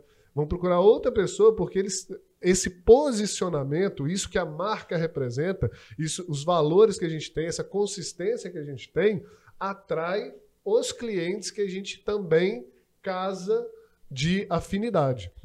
E aí eu quero perguntar para o Jefferson aqui, ele como está ali na ponta e, e entende dessa estratégia, você ali na hora de alinhar com o franqueado, alinhar uma estratégia de marketing, por exemplo, quão importante é isso para você desenvolver uma, uma- um plano de ação ou uma peça de design até para a gente poder captar cliente? Me explica um pouquinho mais disso daí. É, a ideia, tipo assim, da pessoa estar alinhada com a cultura, né? É o que você- a gente é, conversou várias vezes aqui, até o processo que eu estava entrando na empresa, a gente falava muito da cultura organizacio- organizacional, né? Sim. O que a gente precisava entender. É, eu vejo muito isso da ideia de quem está chegando na rede. Eu faço muito que, assim, estou começando um relacionamento agora com os franqueados e eu vejo muito essa ideia de, sabe, não é só uma, uma, uma corretora que começou ontem. É, tem um know-how. Né? Essa parte do know-how é muito importante. Então, assim, o que, que eu vejo? Eu vejo muito é, é, essa ideia de a, a pessoa poder estar ah, vamos, como eu posso explicar? A pessoa está tranquila, sabendo que, olha, é, estou contratando não só uma, estou entrando, estou contratando uma seguradora, não só por esse esse fator, esse ponto. Não, tem um conjunto de fatores ali Sim. que estão alinhados e sim vão me dar essa tranquilidade, vão me dar essa segurança que eu preciso. Então eu vejo muito isso, cara. Eu vejo muito isso no, no processo das pessoas estarem já entendendo o que eu estou procurando, já sabem o que querem e chegam já na ponta aqui sabendo que, cara, essa eu estou chegando na corretora por esse motivo aqui. Tenho um conjunto de fatores alinhados aqui. Eu sempre falo do a estratégia de marketing que eles chamam de estratégia do jardim. Não sei se já ouviu falar, né? É, que a estratégia do jardim é o seguinte: que tem, tem duas formas de você atrair borboletas. A primeira é você pegando uma.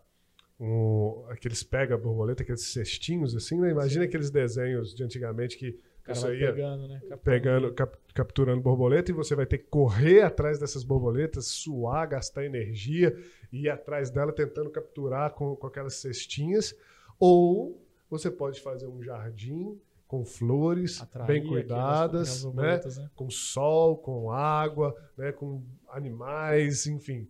Onde aquelas borboletas vão se sentir naturalmente atraídas para vir a esse jardim. Então, assim, eu acredito muito nessa segunda opção, sabe?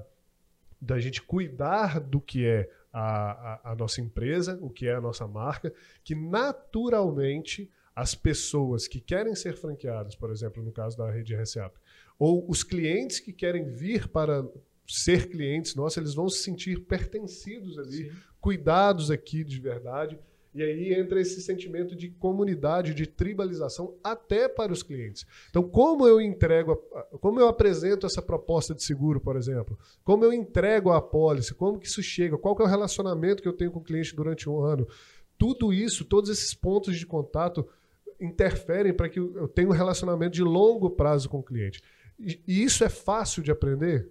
Não é, não é fácil assim, não é da noite para o dia que se cria isso, igual Exato, você é, falou. Know-how, né? né? A gente vai trazendo. Então, ou seja, você entrar para uma rede de franquias, é, você é, é nisso que você está investindo, nesse know-how.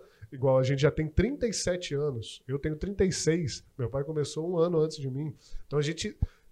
é, é, tem- nós temos valores e práticas e consistência né, e posicionamento que já estão estão sendo praticadas antes de eu nascer. Certo? Ou seja, isso já está assim. é, é, já está. Vamos colocar. sol- não é soldado, não. é Já está marcado né? no nosso Mudado, DNA. sim. né? Então, ou seja, quando uma pessoa entra, ela já pega isso tudo pronto. Ela, já, ela só tem que casar, alinhar, falar assim, é essa tribo que eu pertenço, é nesse lugar que eu quero me divertir, é nessa marca que eu quero estar, e eu vou executar tudo isso que está alinhado com, com essa marca. Agora, é, eu vou gerar um corte agora, Vai lá. um corte agora para o empreendedor. Aí eu tô falando do empreendedor geral, não contextualizado totalmente para a franquia. Cara, empreendedor, qual, qual câmera que olha isso aqui? É. Empreendedor, olha aqui no fundo dos meus olhos aqui agora. Me falar uma coisa, quando você tá doente, quando você começa a sentir uma dorzinha aqui ou aqui, o que, que você faz? Você pede uma receita de vó você procura um médico? Tudo bem, espero que você procure um médico. Por que que você pede o seu sobrinho para fazer sua marca? Sua marca é coisa séria. Sabe por quê? Primeiro, hoje é difícil para quem não é da área de design, até para quem é, é da área de design é difícil. Você distinguir o joio do trigo, você sabe o cara que é bom mesmo, o cara que está capacitado. Só que existem decisões que são muito importantes, que precisam ser tomadas, e que você precisa de alguém que você confie para que tome essas decisões. Porque, por exemplo, é, o Daniel é um cara muito criativo. velho. Você já participou de, até de outras marcas que eu já criei, né, é, criativamente. Mas eu entendo que a maioria dos empresários não tem veia criativa nenhuma. Zero. Então, por exemplo, é, uma curiosidade, cara, tem uma cidade, talvez você conheça, chama Setubinha. Já ouviu falar nessa cidade? É que nome engraçado, cara. Setuba e Setubinha. É, agora Não. você imagina o seguinte, cara. Imagina que eu sou empreendedor de Setubinha. Aí eu vou fazer o Setubinha Seguros. Esse nome é legal, cara. Esse nome me ajuda estrategicamente. Quem vai tomar essa decisão? Você, o seu sobrinho? Não, cara. Contrata um profissional. Ah, mas é caro. Cara, é muito mais caro você ter que pôr na cabeça das pessoas que Setubinha Seguros é confiável do que você contratar um profissional. Ah, mas eu vou pagar 10 mil, eu vou pagar. Cara, é investimento. Aí eu vou te falar, ó. Nome é importante. Hoje tem muitas pessoas usando nomes totalmente genéricos ou ainda nomes criativos que não podem ser registrados, porque aí é, existe o seguro da marca, que é o registro de marcas, Sim. né? A identidade visual Para ser uma franquia, tem que ter registro de marca. tem que ter registro. E aí eu vou falar com você o seguinte: é, a, a identidade visual, falando agora numa linguagem muito simples para o empresário entender. A gente falou de cultura, a gente falou de comportamento, a gente falou de cliente. Você falou da parte estratégica. E é o seguinte: é, a gente tem que gerar a expectativa correta. Toda empresa ela faz uma promessa. Exemplo, é, eu criei a marca do Paleta Restaurante. Sim. O que, que é o Paleta? É um restaurante que não é um restaurante de comida de 5 reais, também não é um lugar de alta gastronomia.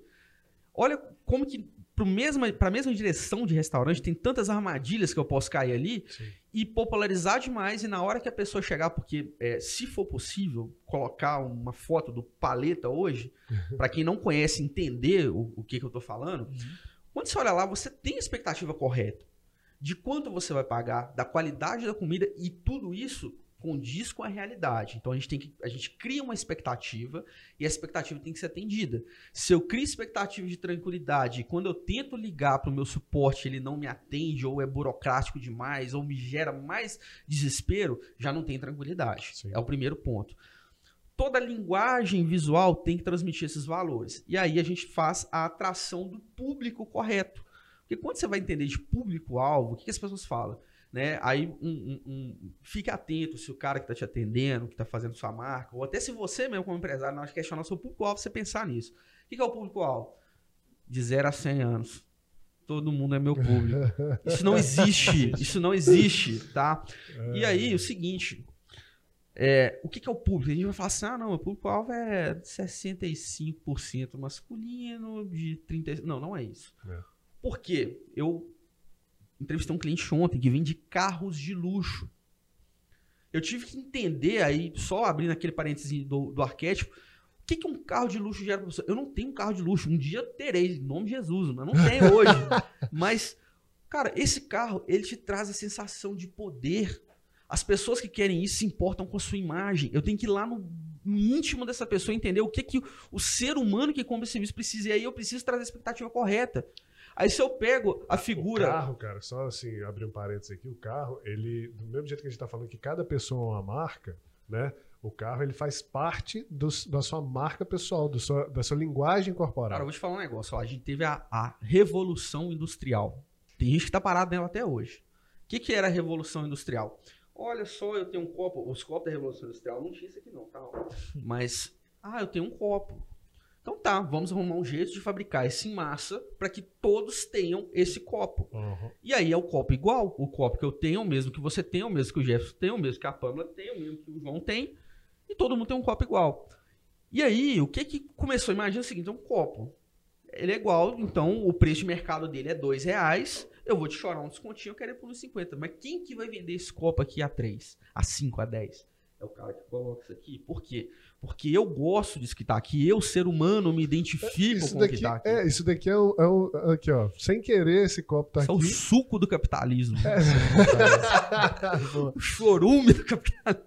Aqui, a, a Pamela falou que não foi sem querer, não, nossa, nossa coordenadora de marketing. Mas olha só, isso daqui é um exemplo claríssimo de como a marca faz completa diferença e como, isso, como ela não é um só- simplesmente é, um escrito ou um desenho, é um símbolo. Olha aqui, ó.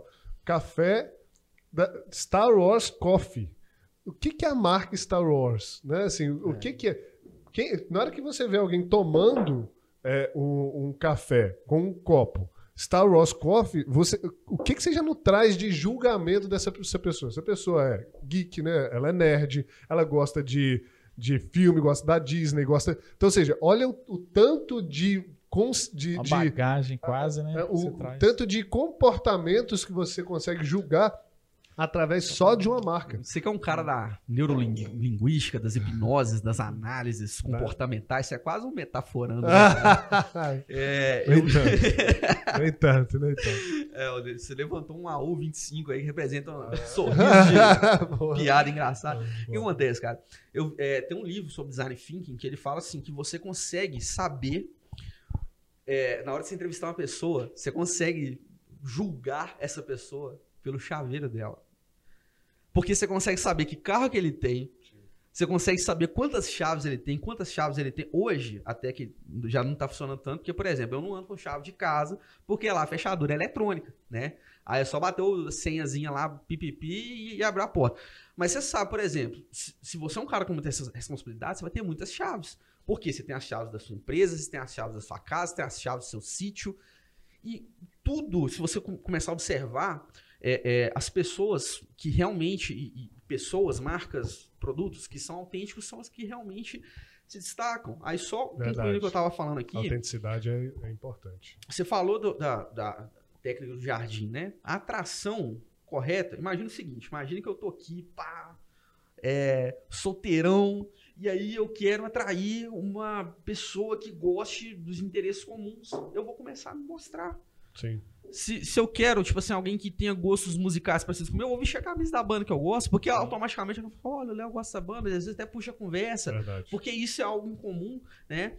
E aí, só voltando ao público-alvo, o público-alvo não, não são pessoas, tanto que hoje, cara, tem pessoas que são bilionárias com 20 e poucos anos. Sim. Então você não tem como levar isso em consideração. É lógico que estatisticamente pessoas acima dos 35, 40 vão ter uma condição financeira, uma, uma educação seja, financeira. o público-alvo, então, não são pessoas, não é grupo financeiro. E Você nem, tem que, e nem nichado por sexualidade. É, não é tem- isso, É cara. por gostos e são preferências. desejos, é. são necessidades, são coisas que. É, é, é aí onde eu falo pra você, cara. Imagina o seguinte: eu quero beber água. E eu preciso de um copo. Pode ser um copo descartável, sem nada. Agora, se eu quero me sentir mais completo como ser humano, representado, autêntico, aí eu vou usar algo que. É, é, tanto que quando existe essa mudança interna, tudo, todas as suas escolhas são direcionadas por isso. Sim. Isso vale para pessoas, que vai di- direcionar que roupa que você compra, que marca você Sim. consome, e para marcas, que vai direcionar quem você contrata, quem é o seu cliente, para você definir Sim. quem é ou quem não é o seu cliente, e você precisa traduzir tudo isso numa linguagem. É, é, As tatuagens que você tem, tudo, né? Cara, é, é, puxando a sardinha pro, pro meu lado um pouco, é, de que valeria se a gente falasse, porque é o seguinte, a partir do momento que isso aqui sai do- da tela do meu computador, do HD do meu computador, o público faz o que ele quer. Eu posso fazer essa técnica do jardim de usar todas as técnicas, e aí que a técnica é importante, para eu sugestionar você a enxergar o que eu quero. Tanto que existem estudos, não vou entrar nisso, mas que entram basicamente num coletivo Sim. e aí eu consigo é, afirmar que a maior parte das pessoas vão ter a mesma percepção. O cinema usa muito isso. Sim. Tanto que ele usa é, iluminação, cores, cenários, técnicas, enquadramentos. Por exemplo, quando você vê um filme de terror, todo mundo tem que sentir medo. Não é subjetivo. Sim. Um filme de comédia, todo mundo tem que rir. Então tudo é intencional. A marca também. Não adianta a gente fazer todo esse discurso na hora que as pessoas que estão vendo aqui falam assim, cara, legal, muito massa o que você falou, mas eu não vejo nada de tranquilidade nessa Não, marca. não, não só não vejo, como não vejo na prática, né? Não sinto. Por quê? É, eu, de vez em quando, vou fazer um treinamento, treinamento de venda aqui, eu falo que é, você vender um serviço é igual você vender um pão confeitado. Ele tem que parecer bonito e gostoso e ele tem que ser Tem que bonito ser. e gostoso. Porque se você vende um pão confeitado e o cara chega lá, olha e fala assim, hum, senti atraído por aquilo, ou seja, marca, né? Marketing, posicionamento, público-alvo, aquilo tudo. Não, me senti atraído, vou comprar, vou levar esse pão. Você chega, leva o pão, chega em casa, ele tá com gosto de bosta, sabe? Tá com gosto de nada, tem gosto de nenhum, tem um negócio ruim.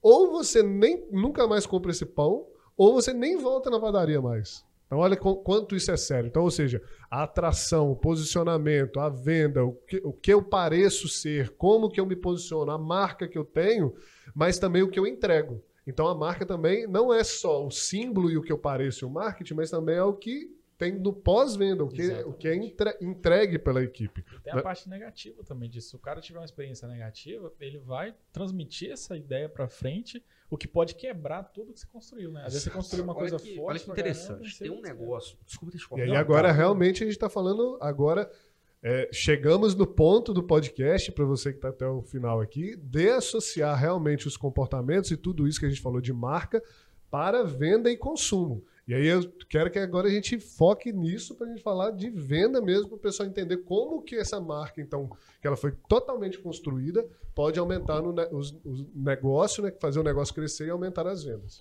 É, existe um, um- um negócio na venda que é o processo de venda. É, existe o processo e evento. Você está um, uma, uma- duas empresas que são totalmente opostas. É, a Apple, ela Eu sempre ia falar da Apple e Samsung agora. a, a Apple sempre questionou padrões. A Apple não inventou o computador, né? Mas ela viu que a interface era ruim e falou, pô, cara, deixa eu questionar isso aqui, deixa eu reinventar isso aqui. É, a Apple não criou o- o- a forma de ouvir música. Já existia Discman, já, já, já existia o Walkman. Só que as ideias dela eram sempre de fazer algo diferente. E isso era um processo de pensamento, um Sim. processo de criação. E isso faz que quando você tem um processo, imagina o seguinte, que é, o Juninho Pernambucano, cara, batia falta pra caramba, os maiores cobradores de falta de todos os tempos. O cara tinha um processo. Ele sabia o que método ele faria para ele acertar mais do que erra, ou aumentar a taxa de acerto. Isso é um processo. O evento é quando você fala assim, cara, nunca treinei, eu vou chutar essa bola aqui, eu tenho a chance de fazer o gol e tenho a chance de não fazer. Isso fica totalmente é, ligado à sorte. E isso está ligado à, à, à marca no que, no que ela representa. Aí o que tudo isso que a gente está falando auxilia na venda. A forma que você se, se veste, é, aí eu tô falando que existe uma parte estética no design, o design, ele- é, o meu, minha área de design é design gráfico, ele tem que ter design e tem que ter gráfico também, então Sim. tem que ser agradável aos olhos também. Isso auxilia no processo de decisão Sim. de compra. Se você está entre uma gama de produtos concorrentes, o design ele é a forma mais eficiente, porque é, quando a gente fala assim, a primeira impressão que fica, a gente está pegando o nosso sentido mais rápido, Sim. que é a luz, é o olho, é que você enxerga. E aí, quando você traz isso de uma forma clara e coerente, a pessoa já baixa o olho, já tomei a minha Já decisão. gosta, né? né? Quando você olha para um. Ou seja, é, é o primeiro impacto, igual você falou, a primeira decisão. E, e, cara, isso é tão importante porque isso é um comportamento humano. Porque, por exemplo, se você chega num lugar, é, você é, é solteiro, você.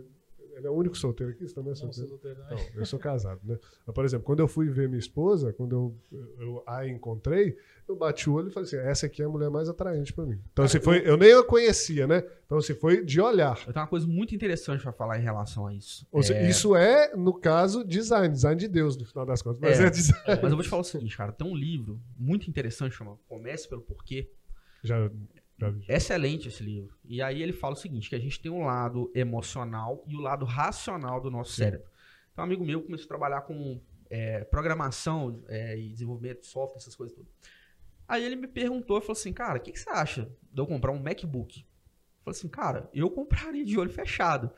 Ah, cara, mas eu tô olhando um Dell, eu tô olhando outra coisa. Pr- primeira coisa, cara, você tá num aeroporto, você tá num ponto de ônibus, você tá em uma parte numa faculdade. Se você tá com um MacBook, meu irmão, é o centro das atenções. Porque o produto O é que ele te top passa, né? e porque ele diz muito sobre você. Cara, Se você tá com Samsung, se você tá com Dell, cara, ninguém, você passa batido. É, E aí, o que, que eu falei com ele? Cara, se você tem que pensar demais se você quer um MacBook ou não, você não quer um MacBook. é verdade. As decisões nas quais a gente é, é mais feliz, falando de felicidade, realização, Sim. são tomadas com a parte irracional do nosso cérebro. Na verdade, a parte emocional. então, aí entra na neurolinguística. Assim, é, no final das contas, todas as nossas decisões são emocionais. É Todas. a gente tenta racionalizar. É, é, ou seja, é aí que tá. Se o nosso cérebro fosse tomar decisões sempre lógicas, sempre pautadas em dados, a gente nunca ia tomar decisão nenhuma. A gente ia gastar energia para lá, ou seja, o cérebro ia ficar o tempo todo raciocinando, racionalizando, e a gente nunca ia chegar num certo momento que a gente fala assim: peraí, eu tenho que comprar um MacBook ou um Dell, né, no exemplo que você deu. Você nunca teria os dados suficientes para tomar a decisão lógica, porque peraí, então eu tenho que entrevistar todas as pessoas do mundo que usam Dell e todas as pessoas do mundo que usam Apple para me falar quais são os prós e os contras. Ou seja, você nunca teria, no final das contas, o cérebro, para economizar energia, toma decisões através da intuição e do sentimento. Então, toda decisão, no final das contas, ela é sentimental. Depois que você toma a decisão, É que o cérebro racionaliza. Aí ele começa, não, é, foi o melhor meu negócio mesmo, porque eu economizei aqui, que não sei o que lá. Ele começa a racionalizar isso para te dar um conforto. Não, você fez, você fez a melhor escolha. Tanto que Existe uma técnica de vendas, na hora que você vai fechar um negócio com a pessoa e a pessoa fecha, você virar para ela, depois que ela fecha, você foi quem vendeu, você foi quem é, fez o processo de venda com a pessoa, depois que, que vender, você virar para a pessoa e falar assim, ó, você tomou a melhor decisão, tá? Cara, mas é, é, Pra, pra, tipo assim, só man- mandar pro cérebro dela e falar assim, ó, pode ficar tranquilo, você tomou a É. melhor decisão. é por isso que tem muita gente batendo cabeça é, de, de empresas mesmo, de Sim. produtos e marcas, porque elas atacam o lado racional.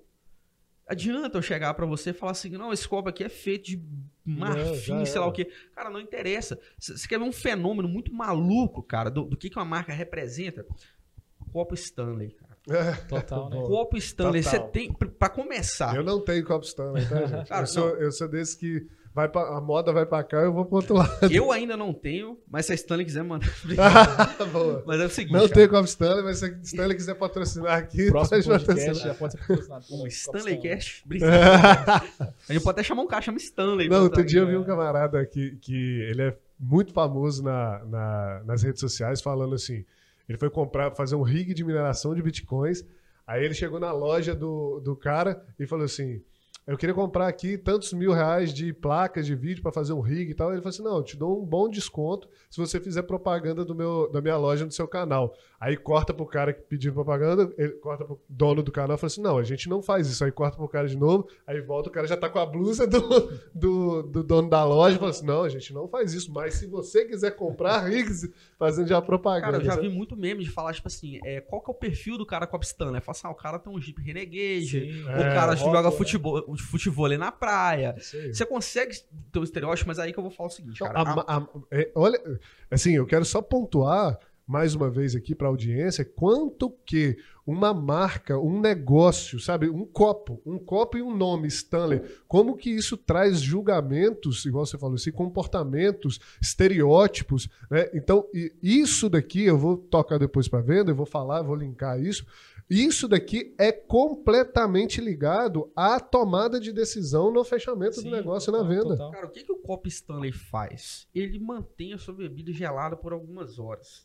Se você precisa de horas para tomar uma bebida que tá dentro de um copo de 500ml, já tem um problema com você. Para começar, que ninguém nem sabia que precisava desse negócio. É. Então ele criou uma necessidade. Mas por que, que ele ficou famoso? Porque ele virou um símbolo. Sim. Cara, se nós estamos na festinha, na baladinha, nós estamos aqui todo mundo solteirão, DJ tocando. Eu tô com o copo da Stanley, o Gerson tá com o copo da Stanley, o Daniel tá com o genérico. Com quem que você acha que a menina vai vai falar, cara. É. É porque assim, é, isso é uma coisa que você. Aí, aí eu vou chegar no Eu tenho um amigo que esqueceu um copo da Stanley lá em casa, cara, numa, numa resenha que a gente fez. E aí ele me mandou mensagem de madrugada, falou assim, cara, esqueci o copo aí, guarda ele pra mim, hein? não usa. Desse jeito. E não, e você não sabe, no copo dele da Stanley tem, tem gravado o nome dele embaixo e na borda do copo Stanley, o cara pegou o copo e levou num, num relojoeiro pra gravar o nome dele, Olha cara. isso, cara. Aí que eu te falo o seguinte: é uma marca forte mesmo, uma marca verdadeiramente forte, que você vai falar o seguinte, cara, o que que faz? O que que a galera que vende os genéricos lá da Shopee da vida fala o seguinte. é, tanto que tem gente que faz vídeo testando e colocando gelo dentro do copo Stanley e dentro do genérico. Eles fazem exatamente a mesma coisa, cara. Só que quando você. é, a marca forte é quando ela deixa de existir ou quando ela sai da sua vida. Eu não preciso falar que eu sou Apple maníaco, né, cara? Eu já percebi, Meu- já. Meu fone tá aqui. E eu vou te explicar por que, que eu Né? saí da Apple. Eu, eu, sou, eu sou Apple maníaco, cara. Totalmente. Então, qual que é o problema da, dessa marca? Que quando ela some, quando ela desaparece, ela te faz uma. um- te deixa um espaço vazio, cara. É. É igual eu falo que você nunca. O Stanley virou um fenômeno. Virou. Então, cara, eu fui num, num churrasco, nos povos bacana lá. Cara, todo mundo, até falei assim, estão distribuindo copo da Stanley aqui. Os caras estão bebendo água, estão bebendo Coca-Cola, estão bebendo tudo. Todo mundo copo da Stanley. Aí você chega assim na mesa aqui, um monte de copo, cada um com uma cor diferente, cada um com um- um- um- alguma característica diferente. Igual Você falou, seu amigo gravou. Então, cara, isso aí, cara, você não consegue explicar. Isso é uma paixão. E. Filosoficamente, a paixão é um estado de demência. Você não pensa. Mas por que, que você gosta do copo Stanley? Cara, você não acha que é demência você pagar 250 conto no copo? Quantos graus de cerveja você compraria com 250 se tomar no copo americano raiz de boteco? Você não racionaliza, cara. E é por isso, aí só pra finalizar o link, o que que vale realmente numa marca? É o seu porquê. É porque vocês cuidam de pessoas. Independente se o mercado. Porra, esse que, que- nossa, valeu esse podcast, valeu por isso aqui. Não, mas eu falo isso o seguinte, cara, porque você vira e fala assim, cara, imagina que um dia o mercado de seguros muda, pivota, sei lá, deixa de ser seguro e passa a ser outro produto. Cara, se você quer cuidar de pessoas, teve uma empresa americana que queria lucrar, queria dinheiro, gastaram uma nota com estruturas para criar ferrovias. Como o, o, o que eles importavam não era com as pessoas, e sim com o lucro, deu, tipo assim, cara, dois anos os, o, o Sans Dumont e os irmãos Wright, ali mais ou menos na mesma época, inventou o avião, jogaram tudo fora. É. Então, cara, não é o que você faz. O que você faz, todo O mundo pode fazer, cara. faz. O porquê você faz vai refletir em tantas outras realidades. Aí eu, que eu te falo que se você cuida de pessoas, cara, você cuida de pessoas fazendo seguro, você na sua vida pessoal cuida de pessoas, quem tá aqui cuida da sua equipe, cuida um do outro e no fim das contas vira uma coisa sentimental. Quando você chega com isso e ativa isso na mente das pessoas, na hora que o cara chegar e fala assim, não, eu faço a mesma coisa que ele faz. Cara, é, só pra finalizar, que eu Claro. sei que eu tô, tô Não, ir, meio exaltado aqui. Ah, mas vai. Mas aproveita. é, é, o relacionamento comercial, ele é igual o relacionamento pessoal. Sim, Tanto que certeza. quando você quer conquistar uma, uma pessoa, né? Eu falo pessoa porque, sei lá, cara, até hoje é tudo muito abrangente, né? Mas que eu quero conquistar uma pessoa, se eu chegar e falar assim, Oi, tudo bem? Eu sou o Léo, cara, eu sou designer gráfico, né? Eu já fiz marcas, lá, lá, lá, lá, lá, lá, e começa a falar tudo que eu fiz, a pessoa fala assim, aí? cara, que tô nem aí mais? pra você não. Agora você chegar e falar assim, não, cara, eu, eu, eu, eu sou, sei lá, eu gosto de ajudar pessoas, eu gosto de fazer isso. Na hora que as pessoas entendem quem realmente você é, o que te move a fazer isso é muito mais importante do que você faz. Legal. Aí, cara, você consegue. im- Imagine que na hora de você fechar uma venda é igual você fazer uma amizade ou você Sim. é, desenvolver um relacionamento Aliás, é o método que a gente ensina aqui, é sobre relacionar-se com pessoas e tirar o cifrão do olho. Independentemente se essa- essa pessoa vai ser seu cliente, vai fechar negócio ou não, cara, não é isso o negócio. É cuida dessa pessoa, vê as dores que ela tem, vê as expectativas, Cara, sonhos. quem, E quem achou que eu ia falar de grids e de cores Pois e de é. aqui, Profundo, deve né, estar cara? muito decepcionado. Muito mais profundo, muito Mas eu, eu queria, eu queria falar um pouco sobre. Você falou da Apple, eu queria só dar um exemplo para depois a gente tocar pro final do porquê que eu saí da Apple. Sabe, eu também eu, eu comecei a comprar Apple lá atrás. Eu lembro que eu tive o iPhone 3, o iPhone 4, se eu não me engano, o iPhone 4 foi o último. E eu tenho tatuado aqui no meu braço liberdade, certo? E liberdade para mim é um valor muito forte. E aí, quando a Apple começou a, tipo assim, ó, você tem o iPhone, e aí tem aqui o iTunes, aí tem a Apple Store, e você só pode daqui, você só pode jogar pro, pro MacBook, que daqui só pode pra Apple TV, que daqui só pode pra Ita. Eu comecei a falar assim, cara, não, Tô não, preso, não. né? Se sente preso. Não, não é isso que eu quero, não. Não é isso que eu quero, não. E aí veio o Android. Aí começou o Android a vir, né? A Samsung começou a ter representatividade de aparelhos de qualidade, porque antes o Android era uma boa porcaria. E aí começou a ter aparelhos de, de, de qualidade. E aí eu via que com o Android eu conseguiria é, linkar no meu Dell, que eu conseguiria botar na minha televisão de casa, que eu conseguiria colocar no, no Chromecast, no, qualquer tipo de fone de ouvido. Ou seja, eu falei assim, não, isso daqui me dá mais possibilidades e mais liberdade. Então eu saí de uma marca porque ela não me representava mais. Mas a sua autenticidade, ela é expressa em outros produtos que você consome. Não, isso é, é por isso fato. que o mercado é amplo. Não, é fato, mas eu tô te só te explicando e explicando para a audiência como que eu saí de uma marca, não porque ela ah, me vendia caro ou barato, não porque ela me vendia um celular ou não, porque ela não me representava mais nas atitudes da marca. Exatamente. Entendeu? E aí, assim, eu quero, eu quero falar aqui no, pro final, a gente construiu uma base assim. Pode ver esse podcast umas duas, três vezes, vai anotando, mas olha só o, o legal que a gente construiu aqui. A gente construiu o que? Uma marca. Ela não é simplesmente um símbolo, ela não é simplesmente um, um desenho. Na verdade, ela é um símbolo que representa um- uma, uma gama de comportamentos, valores, consistência, é, posicionamento, comunidade, um grupo, uma tribo, né? A gente chama os nossos franqueados aqui de uppers, né? Então, ou seja, a gente tem um nome para nossa tribo, nosso cliente também é, é um, um segurado upper, né? A gente fala que o nosso upper ele é um super upper, porque é ele que vai lá cuidar do, do, do cliente final, né, do segurado. Então, ou seja, você vê que uma marca ela é uma representação e não o design da marca também, igual você falou, ela, ele é importante para tomada de decisão porque a primeira impressão é que fica, né? Ou seja, tem que achar bonito, tem que achar claro, tem que passar uma mensagem. Mas a ancoragem disso tudo que eu falei que é importante. E aí, o que, que interfere isso na venda? Gente, agora eu vou, vou falar assim, objetivamente, para quem ficou aqui até o final, é que na hora que você está ali negociando com o cliente, e assim, cada pessoa é uma marca, e a gente falou que deu um exemplo muito bom do copo Stanley, por exemplo, a gente falou do carro, que o carro também representa. Naquele momento que você está ali com aquela, com aquela pessoa, atendendo ela, todo seu comportamento é uma comunicação. O carro que você chega, é, o copo que você está na mão, a marca que está no seu peito, no seu boné. Então, tudo isso representa, igual a gente falou aqui, é, estereótipos, né? comportamentos, valores, posicionamentos, consistência, construção, tudo isso representa e tudo isso vai para o inconsciente do cliente. E aí o cliente ele vai tomar a decisão de fechar um negócio com você, fechar uma venda com você, se você é uma pessoa boa e representa o que ele acredita. E representa o que ele quer para aquele negócio, para aquele seguro, no caso, igual é, é, é, o nosso negócio aqui. Se você, se ele olha para você e fala assim, é, esse cara parece tranquilo, parece me passar tranquilidade, parece ter uma construção bacana, parece que cuida de pessoas mesmo, tudo que ele vem estereotipamente construindo comigo é isso mesmo, então eu vou fechar negócio com ele. E aí muitas das pessoas acham que o fechamento do negócio é esse aqui, ó, quero fazer um seguro, toma aqui a proposta. E não é.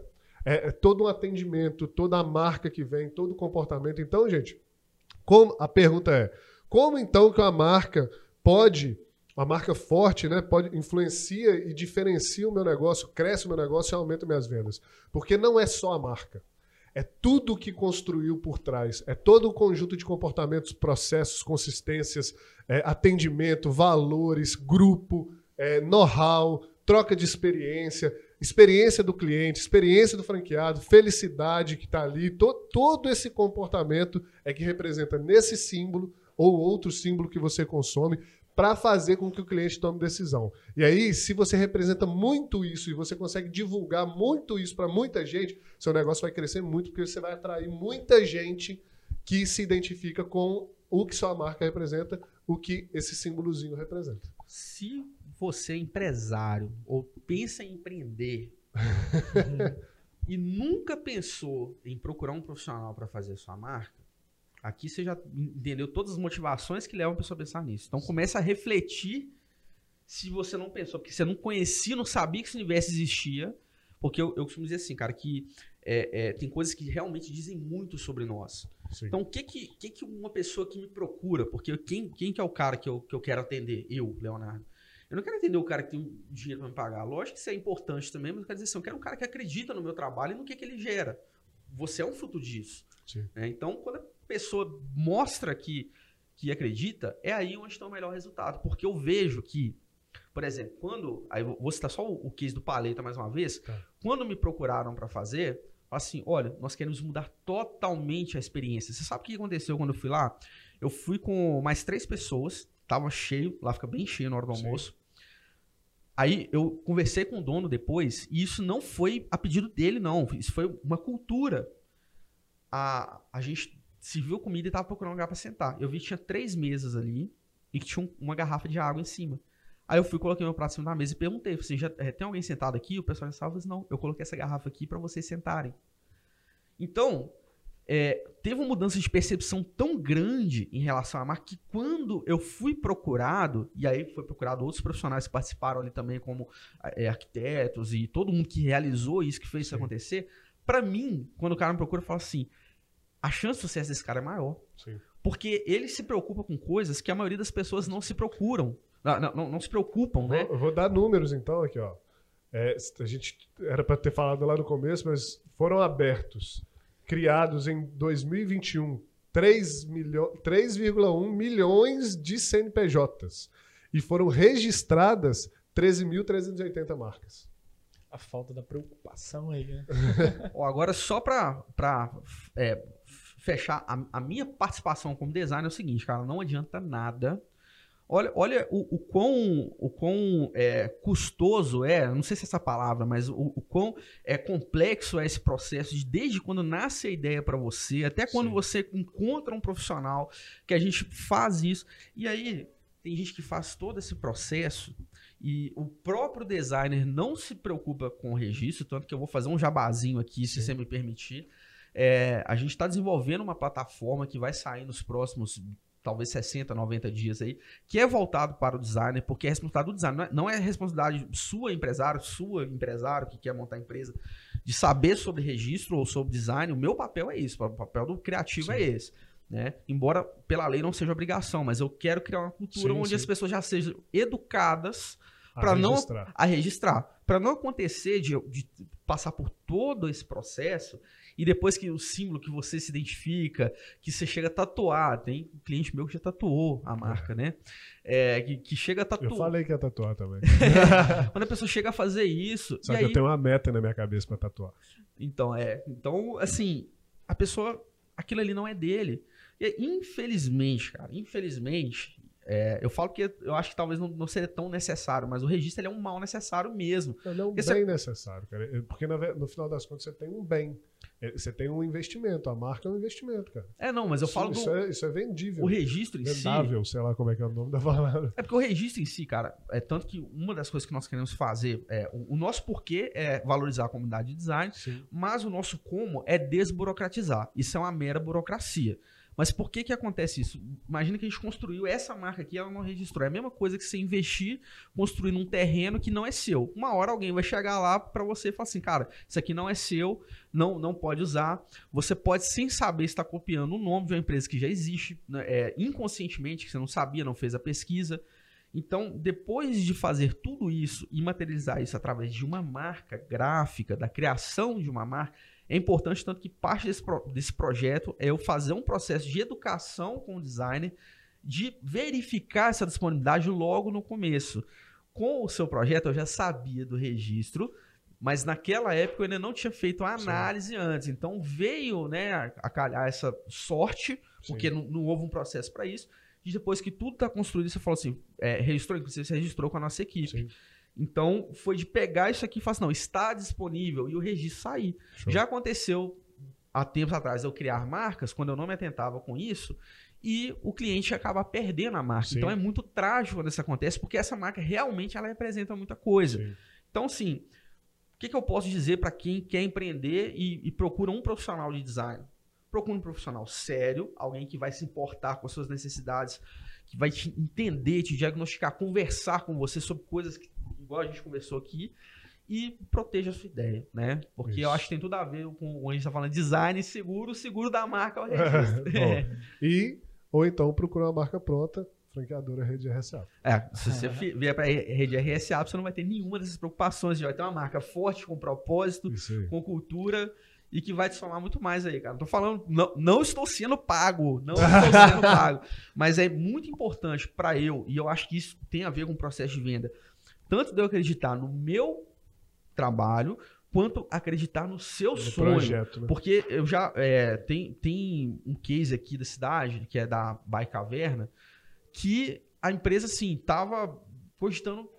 Não, não coloca isso, não, tá? Corta. Não, não fala o nome da empresa, não.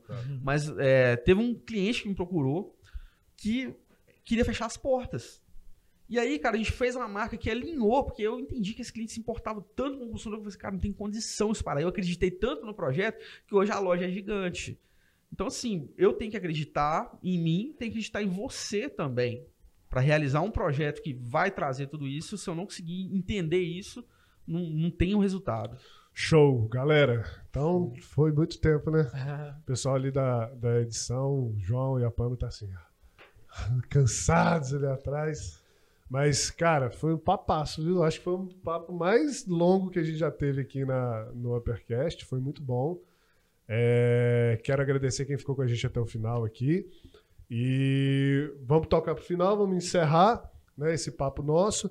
Léo, se você pudesse falar uma frase aí para a audiência sobre negócios, marca, representatividade, o que, que você falaria? Cuide sempre da sua motivação. Seja motivado pela por uma razão correta e nobre, que tudo que vier depois disso será só uma consequência disso. Da família Show. lá no alto. Jefferson, fala aí uma frase para nossa audiência para encerrar.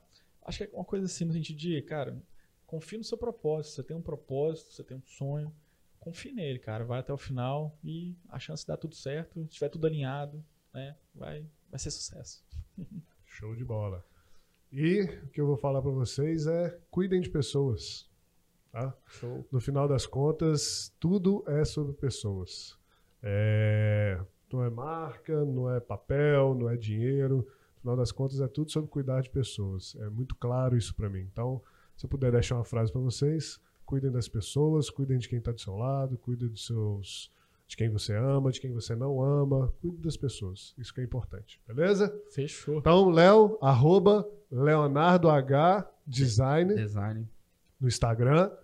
Jeff, Arroba Nunes Jeff. arroba Nunes Jeff, arroba danielneves.rsup, rsup, e você pode encontrar também a, a rede RSUP no arroba rede.rsup. E muito obrigado pela sua audiência e até o próximo Uppercast! Valeu.